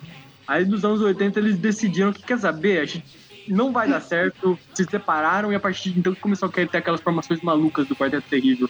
Sempre Cada magos, vez né? era, era completamente diferente, né? É. E, e, o, e, e a loucura, né, que a gente já comentou, uma des- desses views de vilão do Homem-Aranha, tem uma edição da Medusa solo, né, que a gente comentou que ela sozinha derrota os outros três, né, cara? Tem Pois uma, tem uma história bizarra, a gente comentou lá nos primeiros views de vilão do Areia, acho que foi no segundo, se eu não me engano. Mas enfim, depois da história dos Inumanos, ele aparece na Amazing 334, que é aquela do sexteto, né? Que ele volta, é forçado a voltar pro sexteto, daí tem todo aquele arco dele lá, né? Se eu não me engano, saiu no Homem-Aranha anual 3 da Abril. E ele é até forçado ao Octopus a voltar pro sexteto, só que quando o que ele se recusa, ele acaba sendo transformado em vidro, né? Daí depois o Aranha consegue reverter ele volta ficando bem. Daí tem a mesinha anual 24, que é uma historinha solo dele, que tem na história, que é ele naquela casa que ele era hospedado, né? Daquela família, os Caçada, né? Que, que é uma família que, que o Octopus ameaçou, né? Pra, pra fazer o Areia voltar a ser vilão e tal. O Areia queria proteger os caras e tal. Mais ou menos isso. Isso, a continuação disso foi na Espetacular Spider-Man Anual 10. Daí tem a, o Retorno do Sexteto, né? Na 337 até 339 da Amazing. Que é essa que eu comentei, né? Já que é aquela que o Areia, que o Octopus força ele. Daí tem a Espetacular Spider-Man 169 e 170, que é aquela história que aquele grupinho lá de Fogo Fato, Rocket Racer e tal, e o Homem-Aranha incluso, se unem com o Aranha para enfrentar os Vingadores. Só que na verdade tudo foi uma armação lá do, do daquele é, foi uma armação da mulher Hulk é, que, que fez, jogou o Homem-Aranha contra a mulher Hulk. Eu não lembro quem que tava por trás disso. Era o Fantasma do Espaço? Quem é que Ah, era? eu acho que era ele sim, o fantasma do espaço. Acho que era o Fantasma do Espaço, né? Saiu na Grandes Heróis Marvel Homem-Aranha versus Vingadores, número 45 ou 44, algo assim. Vocês lembram dessa história? Um pouco. Acho que é. É, é o Homem-Aranha vs Vingadores, que tem, inclusive, Aranha com esse grupinho que vai ter aqui. Pelo menos tem na capa que eu tô vendo na É. história aqui. É a Grandes Heróis Marvel 44, se eu não me engano, porque a 45 é a do novo quarteto. É a 44, isso aí.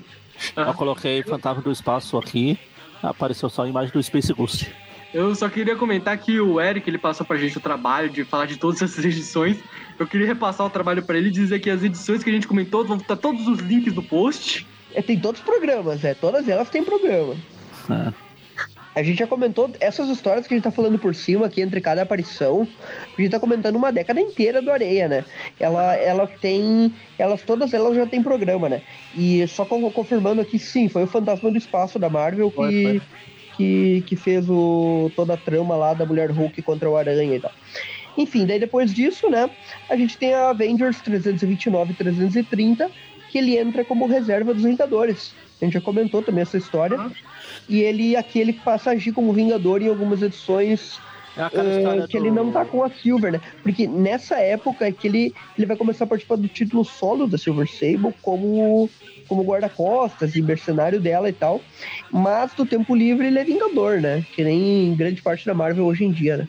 Exato. Uh, Silver Sable é o trabalho dele, mas ser Vingador é hobby. Uma coisa a daí- gente faz por prazer e outra a gente faz pra viver. E agora a gente vai pra Excalibur, né? Que é o título, pra quem não sabe. Teve uma época lá que o Noturno e a Kitty Pryde saíram dos X-Men, né? E eles formaram aquele grupo junto com o Capitão Britânia. E, se eu não me engano, a, a Rachel, né? Que é a filha do, do Scott lá, que veio do Dia do Futuro Esquecido, né? Que é a, que é a Fênix 2, né? Que chama. E o Capitão Britânia, quem não sabe, é o irmão da Psylocke, né? Aham. Eles, ele também já apareceu em histórias do Aranha, né? Em team-ups e tal. O Aranha, inclusive, adorava ver ele dormir, né? Aham. Aí, além disso, Pela janela. tinha- também tinha essa. Aham. Eu também quero comentar que nessa equipe, além deles, também tinha essa namorada aqui do Capitão Britânia, que ela ficava dando em cima do Noturno o tempo todo e o Noturno tinha que se controlar porque ele tava. Ele tinha o maior medo de fazer alguma coisa e o Capitão Britânia encher ele de porrada. O Noturno, ele era. Ele era todo pega, metido a pegadores e tal, né? O cara. Ele saía com o Wolverine nas histórias lá da época do Chris Claremont pra. Pegava até o Wolverine. É verdade. Se bobear, pegou. Os dois O Noturno, o Noturno é da hora, porque ele faz tudo isso sendo um padre, né, cara? Tipo, ele, ele, é, ele é religioso, mas ele não é padre. É, mas ele era. Ele era. Ele, ele era quase um padre, ele era um monge, sei lá o que, que ele era, cara. Ele, ele tinha uma. Ele chegou a. a- ele- bom, enfim, ele era meio. Ele era bem religioso, muito religioso, na verdade. E é pra fazer um é contraste, né? De. O legal é a, a ironia disso, um cara religioso, tudo, não sei o quê. Com o rabinho de demônio, né? É, e o poder dele é ser, parecer com um demônio e um enxofre quando se transforma. É isso que é da hora, né? É a parte mais legal. Enfim, a- aqui a gente tem daí então a edição número 36, né, do Excalibur. E, e daí tem essa formação que eu comentei, né, na capa. E tem a Silver Sable na capa. Então a história, automaticamente, a nota mínima dela é, é 7, né? É, na verdade tem a Silver Sable, é, é, essa eu não ligo muito, mas tem o Rocket Racer e o Gatuno, pra mim isso já aumenta um pouco a nota. Só que também tem o Paladino, isso acaba baixando a nota de volta, então... É que o Paladino era o pé no saco, né, cara? Que a Ele Silver, era, ela, ele é até hoje. a Silver ela, ela era mercenária legal e o Paladino era o mercenário chato, né? Que os dois enchiam o saco do Homem-Aranha, só que a Silver é legal e o, e o Paladino é chato. É basicamente isso. E a história, então, ela se chama X e Os, é literalmente isso, né? Tipo, X e É, Os. eles, eles vão jogar jogo da velha. É tipo isso. E a história ela é roteirizada pelo. Deixa eu confirmar aqui. Scott Lobdell. É Pelo Lovell, isso, e com desenhos do Ross. Edon Milgrom, não é? Não, o Luke Ross. Luke Ross. Luke Ross é o Migro. Cara, Dave Rosa ou Alex? É Dave Rosa, né? É Alex Rosa. Não, acho que não, é o Lu- Acho que é o Luke, não é não? é o Luke Rosa, eu Rosa? acho. É o Luke Rosa já? Sei lá. 91? Deixa eu ver. Deixa eu ver. Excalibur 36. Eu pensei que fosse o Dave Ross. Pensei que é David Rice. Não apareceu o Alex Ross. Tá aqui, quem é? Desenhista. Eu acho que é o Dave Ah. Rosa, hein? David Ross, é o David Ross mesmo. Ah, Eu imaginei. Não sei quem é, mas é ele. Ele é o, o menos é nobre dos irmãos Ross, né? Ele, ele não é tão conhecido, mas se eu não me engano, ele fez. Ele fez. Além do Excalibur, acho que ele, ele já chegou a desenhar o Aranha em alguma coisa também. Deixa eu só Rosa. confirmar aqui. Ross eu só Não, é, do Harold Ross, ele que é pode- o, o vilão do Changeman. ele pode não ser o Rosa mais famoso, mas convenhamos, a arte dele é bem bonitinha, assim. É boa, é- sim. é- é- Aqui, ó, encontrei. Aí só- Ele desenhou capas do Aranha, daquelas republicações, sabe? Eh, daquelas republicações Marvel Tales e tal, se eu não me engano. Assim. E só pra comentar, ele. A, a gente comentou nele, ele teve envolvido todas as histórias, nessa não é diferente. Temos também o, o Tom DeFalco, que é o editor-chefe. Nessa época ele já virou o editor-chefe Ah, é? da Marvel. Verdade. O Omigron aqui tá na arte final, é isso, né? É, É. isso. Tá, beleza. Então a história começa aí com o Capitão Britânia, né? O, o Brian Braddock. Também conhecido como hoje em dia uma das versões alternativas do Homem-Aranha, né? Que é o Braddock, Hum. que é o Também Aranha. Britânico. Também conhecido como Capitão América, a versão inglesa. Também conhecido como irmão da Psylocke, que é bem mais legal que ele, mas tudo bem. É. É mais mas famoso. ele- filme. É mais famoso. Ele é é mais- legal, né? É. É que a Psylocke ela só ficou legal mesmo quando ela virou uma ninja, né? Quando É. ela era britânica, ela era só uma telepata genérica de Grey 2.0 com cabelo roxo em vez de ruiva. É, na, na época lá que a mutação, 50% das vezes, ou ela te dava um poder maneiro, ou ela te transformava num telepata. É. E daí vão transformar em ninja, né? Já que já tem o Wolverine aí com treinamento samurai, esse aqui tem que ter um ninja nos X-Men. Vou colocar Psylocke. Exato. E ficou legal, né, cara? Virou uma Electra dos tempos modernos dos anos 80, né? Que a Electra tinha morrido, então vão, vir, vão trazer uma Electra nova, né? E ela É. já vinha com ela era Electra pra menores de idade, porque em vez dela usar um sai, ela usava aquela adaga psíquica que não Adaga matava psíquica. pessoa, só deixava desacordada. É. Mas era da hora, dava pra usar ela não. nos jogos, nos jogos lá da Capcom, né? O, o Street Fighter versus X-Men Ah, e Children of the Atom e tal. Era muito legal jogar com a Psylocke. sim, ela era bem maneira. É, enfim, a gente tem aqui o início da história com o, com o Capitão Britânia, né? Que ele fala que é, atrás. é verdade. É, ele tendo uma conversa aí com o doutor genérico, né? É o Dr. Sloan. Opa, não, pera. Não, é, assim que eu vi, eu achei que era aquele. O Blackton Cassidy lá do. Ah, o primo do Banshee, né? Ele também é britânico, não vejo porque ele não poderia aparecer aí. A Ele não é é um país tão escocês? grande assim. O Blackton acho que é escocês, hein?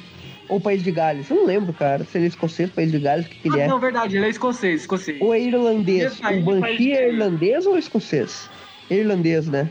Irlandês. É, Eu nunca lembro, cara, se, o, se a Moira lá e o, e o Fana, ah, a Moira e o Banshee, coisa, eles, eles ficavam no, na Escócia, na Irlanda ou no País de Gales, cara. Eu Sempre confundo. Eu lembro pelas cores do Banshee, que é aquele verde. É pela Isso. Irlanda. É Irlanda, né? Parece Irlanda, parece coisa de Leprechaun, né? Não tem nada a ver o poder dele, o mano. Banshee, ele é um espírito Ah, do folclore, é grito. do folclore Grito. irlandês, né? Que Ah. mata as pessoas com grito.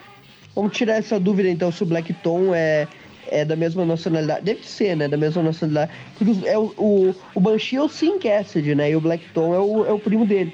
Mas eles têm o cabelo de cor diferente, né? O, o Black Tom, deixa eu olhar aqui. Ah, você acha que todos os primos têm cabelos igual, igual o Norman e o Homem-Aranha? É que na, Ele é tipo aqueles desenhos lá que na o- Marvel normalmente sim, né? Mas. É tipo Vamos aqueles olhar desenhos. aqui. É tipo aqueles desenhos antigos lá que o protagonista ele tem um primo de outro país, né? Aí o primo de outro país é uma cópia dele lá, só que com um penteado e um bigode diferente. É o Patata. É tipo o Zé Carioca, né, cara? Que tinha, na época lá, a primo clássica dele. dele, tinha os primos dos estados dele, né? Que era tudo igual ele, só mudava a roupa, né? Exato. Era o Zé Carioca, o Zé Gaúcho, o Zé Paulista, Não, é o Zé Zé. Queijinho, O Zé- Zé Queijinho era da Minas, o Zé Pampeiro era aí da Zé Pampeiro, sim. o Zé Paulista era daqui, tinha o Zé Baiano, o Zé O, Queixada era o do Ceará. Eu tenho até medo de quem era o Zé Gaúcho. É, o Pampeiro. Zé Pampeiro. Dos Pampas. É em Dublin, Dublin é Irlanda, então os dois Ah, são tá. irlandeses, tanto o Banshee quanto o Blackton, é verdade. Então ele não é inglês, né? Inglês é. Esse cara. É, é- ele. Aqui a gente tá na Inglaterra, né? Vamos só situar que a Excalibur é da Inglaterra, né? Não... Será que esse Eu cara aí é o Dr. Druida, então? Hum? Dr. Druida, o mestre da TV a cabo. É um doutor, né? É um doutor. Enfim, né? É, esse doutor aí, né? Voltamos cinco anos, né, para essa instalação. Nessa época, as pessoas elas já começaram a ser contra a energia nuclear. Tanto que é por isso que nos Simpsons, o vilão da história, o Sr. Burns, ele tinha uma usina nuclear. É verdade. Nessa época aí já existia Simpsons, eu acho. Sim, já era anos 90 já. 91 já tinha. Já tinha. É, os, anos, é os 88, Simpsons, eles né? são uma cria dos anos 80. Eles nasceram lá em 89, num programa lá. Foi 88, se eu não me É engano. 88 no programa e passaram, passaram em 89, eu acho. Exato. Esse Woman Show era na 88. E a gente tem algumas ceninhas ali do Excalibur, né? É, brigando, tudo. Da importância do, do Capitão Britânia e tal. Daí tem umas ceninhas ali. Uma mulher de cabelo branco extremamente familiar, com uma faixa na, na testa. E um sujeito com uma camiseta lá daquele time lá do Atlético Mineiro, do Atlético. Qual- Aqui a Silver já tá com um visual noventista, né? Faixinha na cabeça, cabelo comprido e tal. Uhum. Ah, daí a Kitty tá ali falando, xingando o pessoal, né? Falando pro, falando pro Capitão Britânia se acalmar, que ele tá ficando muito maluco. E Detalhe ele tá que- defendendo. Aham. Porque Detalhe ele- nessa- Eu só queria comentar que detalhe que nessa época a Kitty ela já tinha virado a lince negra, né? Antes ela era linfa, mas ela. virou Ariel lince- também, né? É, ela, mas aí ela virou lince negra depois sereia? que o Wolverine ensinou artes mar- marciais pra ela. Isso, é o Ogum, é o mestre do Wolverine, naquela minissérie Wolverine e Kit Pride, muito boa. Inclusive, curiosidade, é do Al Milgrom, né? Aquele desenho da, Ah. da, da história do- da, da Kit virando a lince negra contra o Wolverine e o mestre dele lá. Uhum. É bem legal, bem, bem interessante a história. Lembrei que é do Al Milgrom agora. Ah, bom, daí aqui, daí já tem ali a, a Silver no meio do pessoal ali, né? Lembrando que a, o país da Silver lá, né, que é, que é a, a, a, Sincária, né? Ela é nessa região aí, né? É. Ah, só outro comentário aleatório sobre a Lince Negra. Eu queria comentar que- porque vocês comentaram que vocês adoravam muito aquele uniforme da Viúva Negra. Eu adoro muito esse uniforme dela de Lince Negra dos anos 90. Ah, é legal. Eu Até porque o uniforme antes que ela usava esse era um verde tosco pra caramba. E antes disso, ela usava o uniforme genérico de O uniforme genérico, é, do- do Xavier, né? Dos novos mutantes, aquele mesmo, né? Parecido amarelo. É. Ah, bom, daí a gente tem algumas ceninhas deles entrando lá no laboratório e tal, acalmando os o pessoal que tá protestando contra a energia nuclear. E daí o Capitão Britânia, que é o líder, ele conversa, né, com o cientista ali, né, novamente. Meio que. ah, meio que entendendo ali como é que funcionam os projetos e tal. E enquanto ele está explicando ali, né, pro, pro supervisor dele, o nome do professor é professor Walsh, né? Ah, meio que tem uma, o, o- a Sable aparece ali com, a- com os mercenários dela porque roubaram tecnologia do governo da Sincária, né? Basicamente isso. E lembrando que ela não é só. Ela é meio que uma representante da Sincária, né? Ela é uma embaixadora dos Estados Unidos e tal, Pelo, ah, Assim, da é Sincária.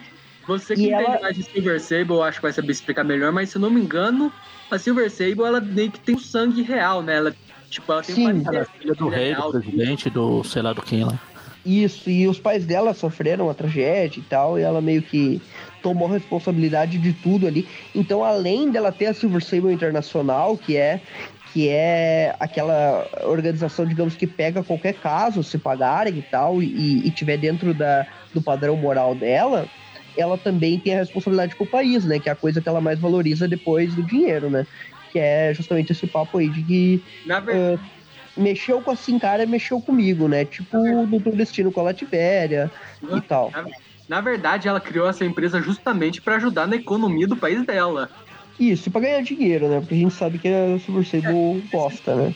Esse país, eu acho que ele deve ser um daqueles bem pobres lá do leste europeu, mas bem pobres mesmo, porque a Sable International e o negócio de armas é basicamente o que move a economia desse país. É tipo aquele filme Eurotrip lá que os caras Exato. As É lá, viajar com 5 centavos, duas tampinhas de garrafa e um chiclete mastigado. Ah, meu Deus, o que a gente vai ficar? E eles ficam, tipo, Pois compra o é. país praticamente. deu 25 centavos de gorjeta lá pro garçom, o cara já dá um tapa no chefe e vai pro- fundar o próprio hotel, né?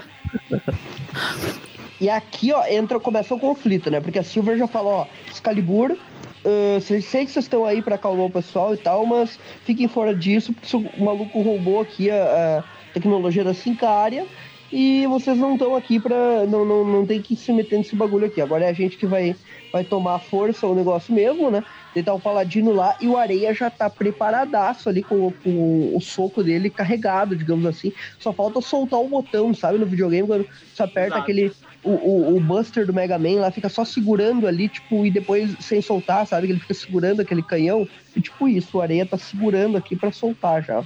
Na verdade, ele acaba soltando antes da hora. Silver É, ele já que- solta, né? Manda uma no Britânia e a outra pega na, na Fênix, né? Derrubou os dois ali. É, o Homem-Aranha é meio azarado, pegou justamente nos dois que não vão sofrer dano, né? É verdade. Ficou aí que ele podia ter acert... ele podia ter virado. Três não tomariam dano, ele escolheu dois dos três. E daí eles já vão pra porrada, né? Daí começa ali a, a luta, né? Eu não sei o que o Gatuno tá fazendo aqui, né, cara? É, Ah, esse, é- aqui é de quando? Essa aqui não é- 1991. Essa aqui não é. Na, na própria história lá do. Não tem uma história que termina a Silvia sempre contratando eles todos, mano? Ah, é verdade, ela pega, ela contrata o Gatuno também, é. O Gatuno, É, o ele- ela Gatuno. É que nessa- É que nessa época, se eu não me engano, o McFarlane, ele começou a usar o Gatuno também, né? As Ah. minisséries, não Ah. sei o quê, daí, tipo, ele começou a aparecer mais, né? Verdade. Pra treinar o Spawn. É, o Gatuno era o na personagem da Marvel que mais lembrava o Spawn, então o Todd McFarlane pegou ele pra si, né? E esse estilo de máscara baseada na do Homem-Aranha gerou o Deadpool, gerou o Spawn, gerou o Gatuno, mas o Gatuno é do Romitinha lá dos anos 70, né? Lembrando que ele apareceu pelas mãos, se eu não me engano, foi do Romitão, né? Mas a ideia do design dele é do Romitinha criança, né? Se eu não me engano, Ah. essa máscara. aí. Exato. Sim, foi o Mas Romitinha o, Romitinha criança. Deu a ideia, né? Aí falou: Olha, papai, criei um, um super vilão, coloca ele no gibizinho pra mim. Aí o eu- então olhou esse uniforme com aquele sorriso bem torto e falou: Beleza, filhão, eu coloco pra você. Vou pôr, vou pôr. Daí, daí chegou pro Stanley, apresentou a ideia e o Stanley falou: legal, vou fazer ele ser um limpador de janelas. Eu imagino o sorrisão do Romitinha além da história. Eva, o personagem que eu criei é um limpador de janelas. Faltou ser um pouco mais cúbico, mas tá legal, né? Tá legal. Ah, zoeira, a parte eu gosto do gatuno, vai. É legal, é legal. O Gatuno é, é humilde, né? Ele é. Ele é um cara de. Ele só queria conquistar a mina lá que vivia xingando ele porque ele era fudido, né? Pobre e tal. É, o Gatuno, ele é o Steve Jobs, que não- ele é o Steve Jobs, ele é os milionários de internet que não deu certo, porque ele, É, ele era aquele inventor de garagem, né? exato. Inventor raiz, né? Ah, eu vou aqui ajudar esse cara que pediu pra mim fingir ser Homem-Aranha na frente do pessoal. Não sei porquê, mas eu vou aqui. Foda-se, né? Vou ajudar aqui. É, bom, enfim, daí continua sendo a porrada e o Areia tem uma. Tem um destaquezinho ali, porque ele é o mais forte, né? Esses caras aqui, né? Exato. Então ele. Ele sai na porrada direto com o líder do Excalibur, né? Que é o Britânia. Então Exato. eles têm uma luta bem, bem equilibrada, né? A Silver, em compensação, ela tá humilhando lá a mina do. A mina do. Ah, não. do é. Capitão Britânia, né? Só que daí ela é pega pelas costas pela Fênix. Então, pra vocês verem, né? Precisa de uma, de uma criatura que é filha da Jean Grey, né? Que, que usa o nome de uma entidade cósmica pra deter Silver Sable, pra vocês verem como ela é incrível. Se eu não me engano, ela é a, hospedeira da Fênix nessa época. Ela é basicamente Aquela entidade universo alternativo, né? Do futuro. É que ela era uma Fênix nerfada, né, cara? A Rachel, ela. Tipo, ela não era do nível da Jean Grey, ela tinha força dela e tal, mas ela era bem, bem menos apelativa, né? Aham. Mas É, ela que ela não tinha a loucura da mãe dela, né? É, e se bem que a mãe dela tava completamente nerfada nessa época também, né? Tava no X Factor, se eu não me engano. É.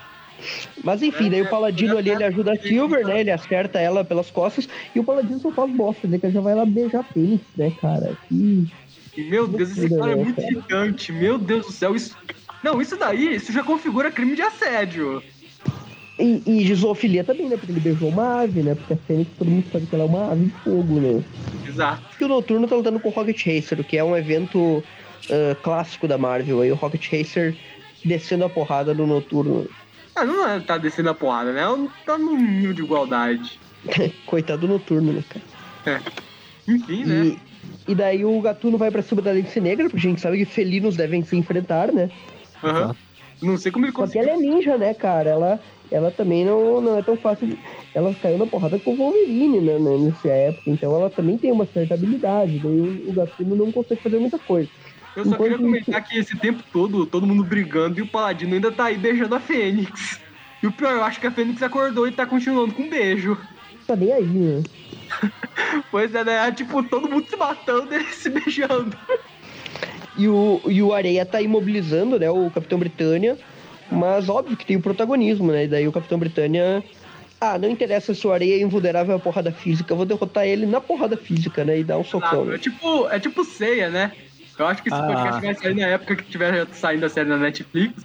O cara, o, o, o meteoro de Pegasus não funcionou no Cavaleiro de Ouro, o golpe só funciona uma vez no mesmo Cavaleiro. Mete meteoro de novo até que funcione. Uma hora vai funcionar, né? E pior que funciona tá falando da, da Lince Negra, tava tentando lembrar como que era o nome dela original, é Shadowcat, né? É. Shadowcat. Basicamente uma gata negra. Exato. É, gata das sombras. Ah, Aí, ó, é outra tradução nada a ver pro nosso idioma que ficou legal, Lince Negra. É, um nome bem, bem estiloso, né? Aham. Será que foi coisa do JP? Eu acho que sim, hein? Ele que traduzia, né, cara? Ele que fez o, o Demolidor, se não me engano. Virar Demolidor? não, acho que Demolidor é muito antes, pô. Demolidor é antes, né? É que o Demolidor ele já era Demolidor antes. né? Ele fez o, o Fanático, né? Se eu não me engano. Não sei. O Juggernaut vira Fanático. Porque antes era Jaganata, né, cara? Ah, já ganata. Ah, E o Ah, eu sei- lá brigando, eles entram no- dentro do manto. Ah, não, pera. É, o, o Capitão Britânia ele bateu o homem aí com tanta força na parede que ele se dispersou numa nuvem de areia que cobriu toda a sala. E é meio que nessa parte que para a luta, porque a Lince Negra, que tinha atravessado as paredes até o outro lado, ela comentou, gente, para com a porradaria aí que tem uma coisa mais séria aqui do outro lado. Ah, já acabou a regra 78, já vamos. Exato, agora eu porque que- agora eles veem que a Silver estava certa o tempo todo. O cara é um maluco, né? Porque ele É um monstro, ele tava fazendo experiência com cadáveres, pelo amor de Deus. vê que ele é o, o vilão do Capitão América, aquele o Zola, o professor Zola. Ele é o Zola, só que sem aquela tela de, de, de tablet no, na, no peito. Porque ele literalmente ele se quebra no meio e ele mostra aquele corpo robô dele, que nem o Armin Zola. Ah, não, é verdade, eu acabei de passar a página, ele realmente é tipo o Zola. Não é o Zola, mas ele é como se fosse o Zola. O- É como se eles não tivessem a, a permissão do editor-chefe para poder usar o Zola, e daí eles decidiram criar um clone do Zola. Exato. Não, se bobear foi isso mesmo. Nessa época a Marvel ela tinha meio que ainda essa preocupação lá, tipo, tal roteirista está usando esse personagem, você não pode usar ele porque tal roteirista está fazendo tal coisa com ele. Não é tipo hoje em dia lá que, por exemplo, o Wolverine aparece em um monte de histórias lá e passa por várias aventuras diferentes em que um- nenhuma delas tem consequência com a outra. Pois é. E né? os caras ali pensam, será que é o Armin Zola? Eles até mencionam, né? Mas não, Não, é. essa, essa coisa que o cara tava fazendo, ela é bem estilo do Zola. Ele fazia esse tipo de experimento mesmo. Sim. Aí a Kit, né? Ela, pra quem não lembra, o poder dela não é só atravessar paredes. Quando ela atravessa ah, componentes eletrônicos, ela dá um curto neles e ela já aproveita pra dar um curto aqui no Zola. Sim. Só que infelizmente isso acaba libertando um monstro bem bizarro dessa câmera, né? Que ele tava fazendo. Ele, ele meio que tá fazendo experiências para criar essa criatura e, e é tipo como se fosse um. ah, ele tem umas pinças na mão, né? E É. A cabeça E- dele é meio esquisita também. parece Eu um teve alien. parecido com esse em algum lugar, mas eu não lembro.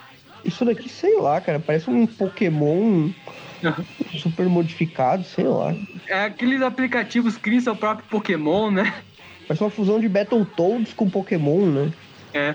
Enfim, né? Começa a porradaria agora dos heróis se unindo contra os cadáveres e esse monstro. O Areia já vai com tudo ali, né? Já lança as rajadas de areia e tal.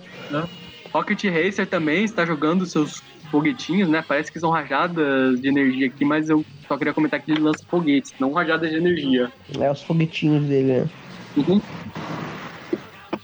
Aí, né, enquanto é, o pessoal tá aí, enquanto o pessoal do Silver Sable tá aí dando conta, tá aqui o Capitão Britânico aqui, dando uma. Ele tá todo em crise. dúvida, né? Porque o cara era meio que supervisor dele, né? Pois é, né? Ele não fala que não pode matar ele, que não sabia, Dr. Walsh, não sei o que, oh meu Deus. E nesse momento o areia, foda-se, né? Vou estourar esse cara de dentro pra fora com a areia, né? Não, não foi o Areia, foi a namorada do Capitão Britânica. Parece que ela tem o poder de copiar o poder dos outros. Ah, é verdade. Ela já tava copiando o poder É do a homem. Megan. É. Ela já tava copiando o poder do Homem-Areia lá pra atacar Silver Sable. Que maluco, né? A gente tá fazendo um vídeo de vilão do areia e a mulher usou o poder dele em vez dele fazer o bagulho, né? É. Ah, eu acho que o Homem-Areia ele não mataria uma pessoa assim do nada, né, também. É um robô, né? É, mesmo sendo robô, o Homem-Areia ele não mataria assim.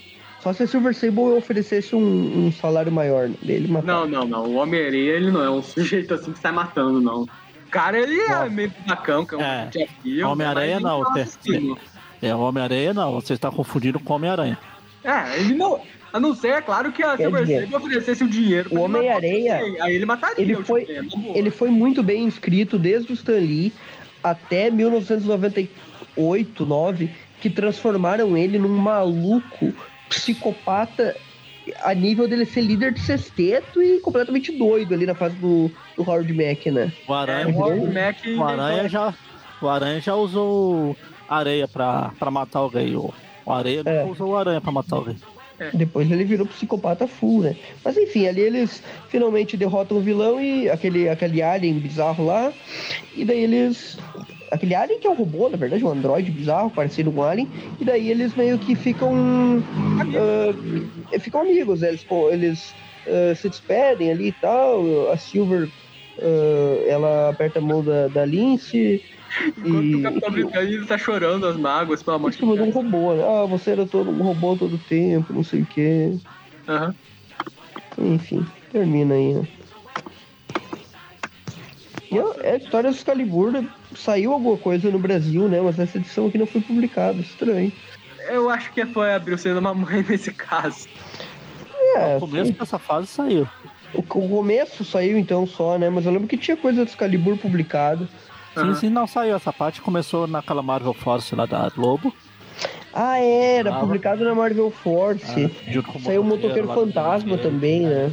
O Guardião da Galáxia original lá, o, os caras estranhos, né? Nossa, isso da, Go- da Globo publicar a Marvel deu um rolo muito ferrado, né? Porque abriu depois quis republicar tudo que eles já tinham publicado. Aí publicou de novo. Pois é, deu um rolo muito ferrado nessa época. Mas enfim, agora a gente vai pras notas, né? Nem lembro mais das histórias. Vamos lá, eu vou.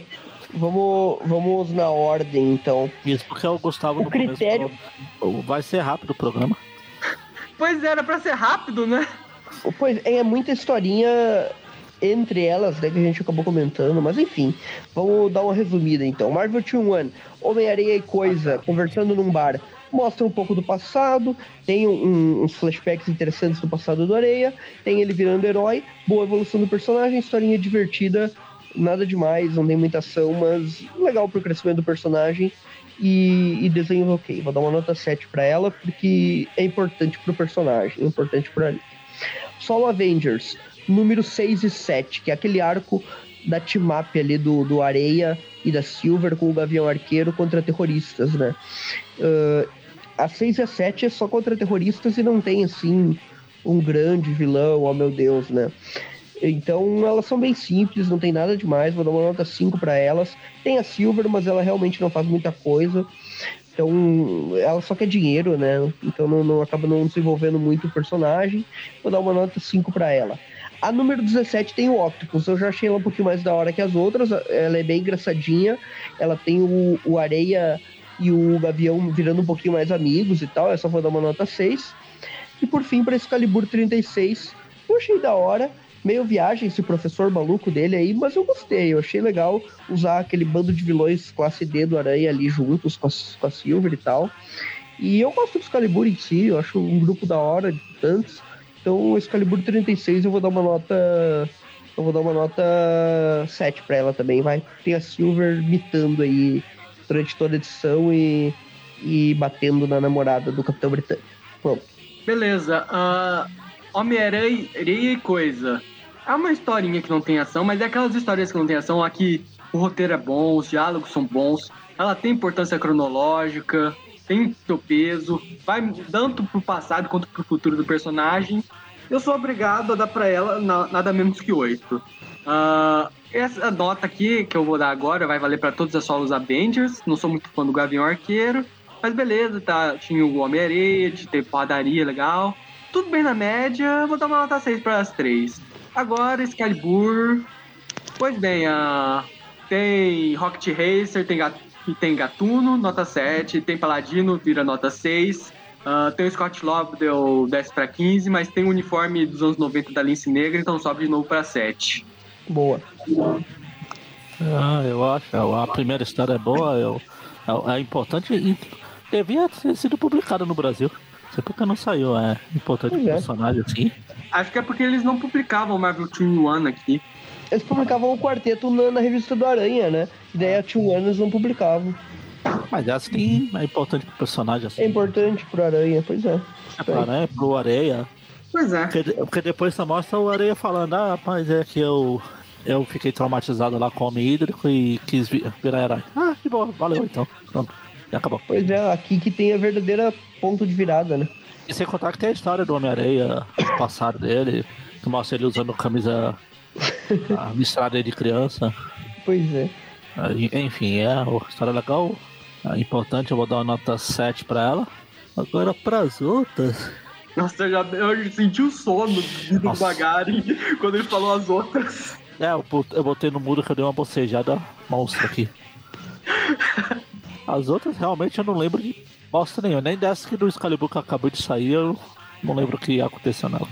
Acabou de ler e já esqueceu, né? Parece até filme da Marvel. Pois é, exatamente. Saiu do cinema. Quem? Não sei, deixa eu ver. Ah, do. Tinha um Dr. Octopus e alguma delas aí.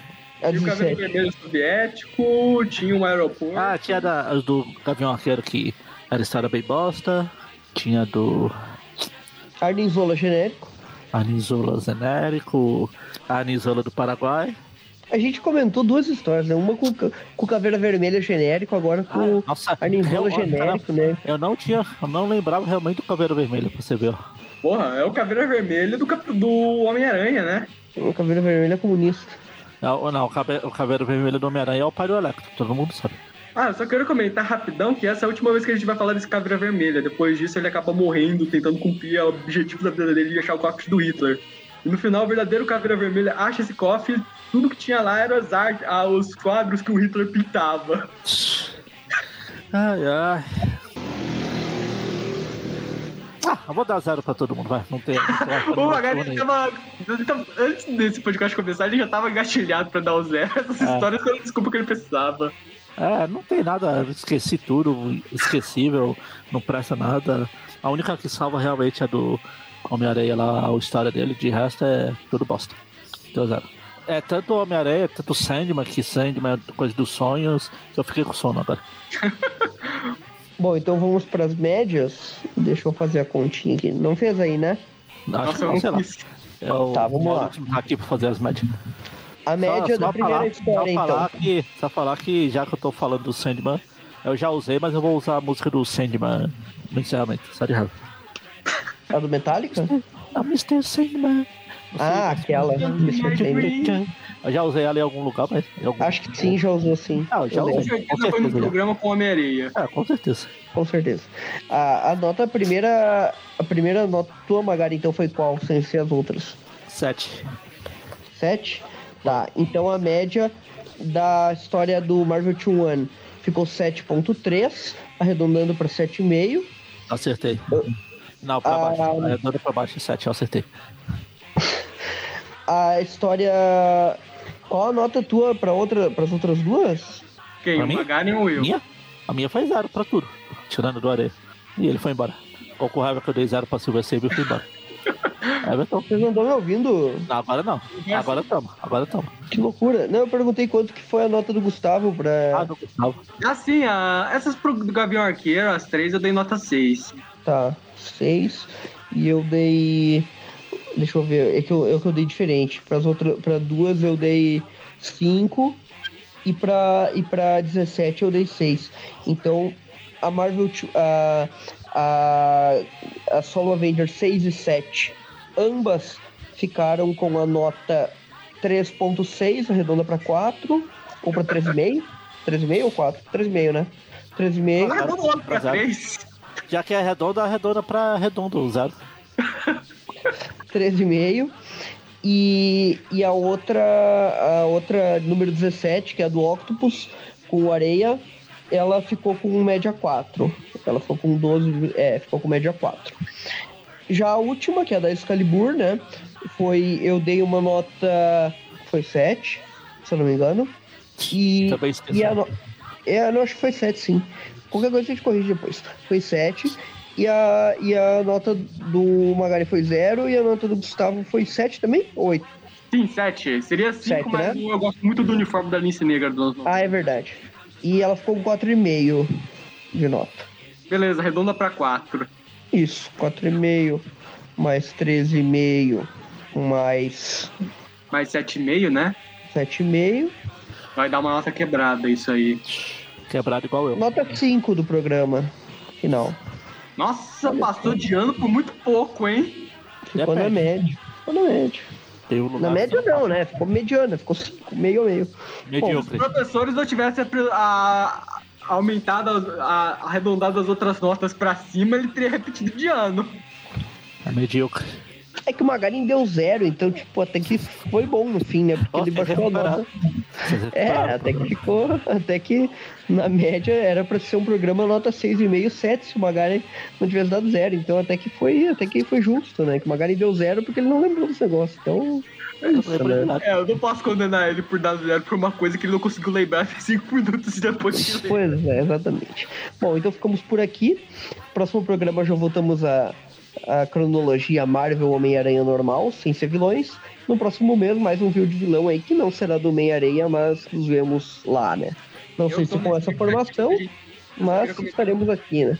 Eu só queria comentar que eu tô na expectativa do que o próximo programa de vilão seja do Corrisco.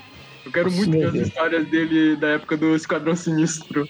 É, eu É, eu pensei nisso, né? Liga da Justiça full, Que né? vale. Que vale. Que vale, né? Histórias boas até. Eu gosto dessa época. Mas enfim, é isso. Valeu, até mais. Falou. Até mais. É, tchau.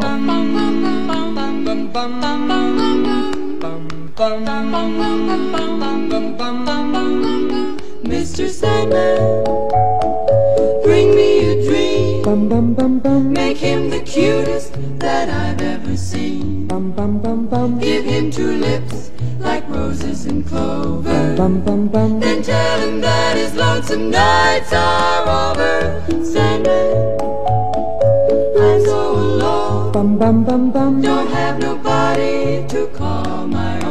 own. Please turn on your magic beam. Mr. Sandman, bring me a dream. Bum bum bum bum bum bum bum bum bum bum bum bum bum bum bum bum bum bum bum Mr. Sandman, bring me a dream. Make him the cutest that I've ever seen. Give him the word that I'm not a rover. Then tell him that his lonesome nights are over. Sandman, I'm so alone. Don't have nobody to call my own. Please turn on your magic beam. Oh, Mr. Sandman, bring me a dream. Bum bum bum bum bum bum bum bum bum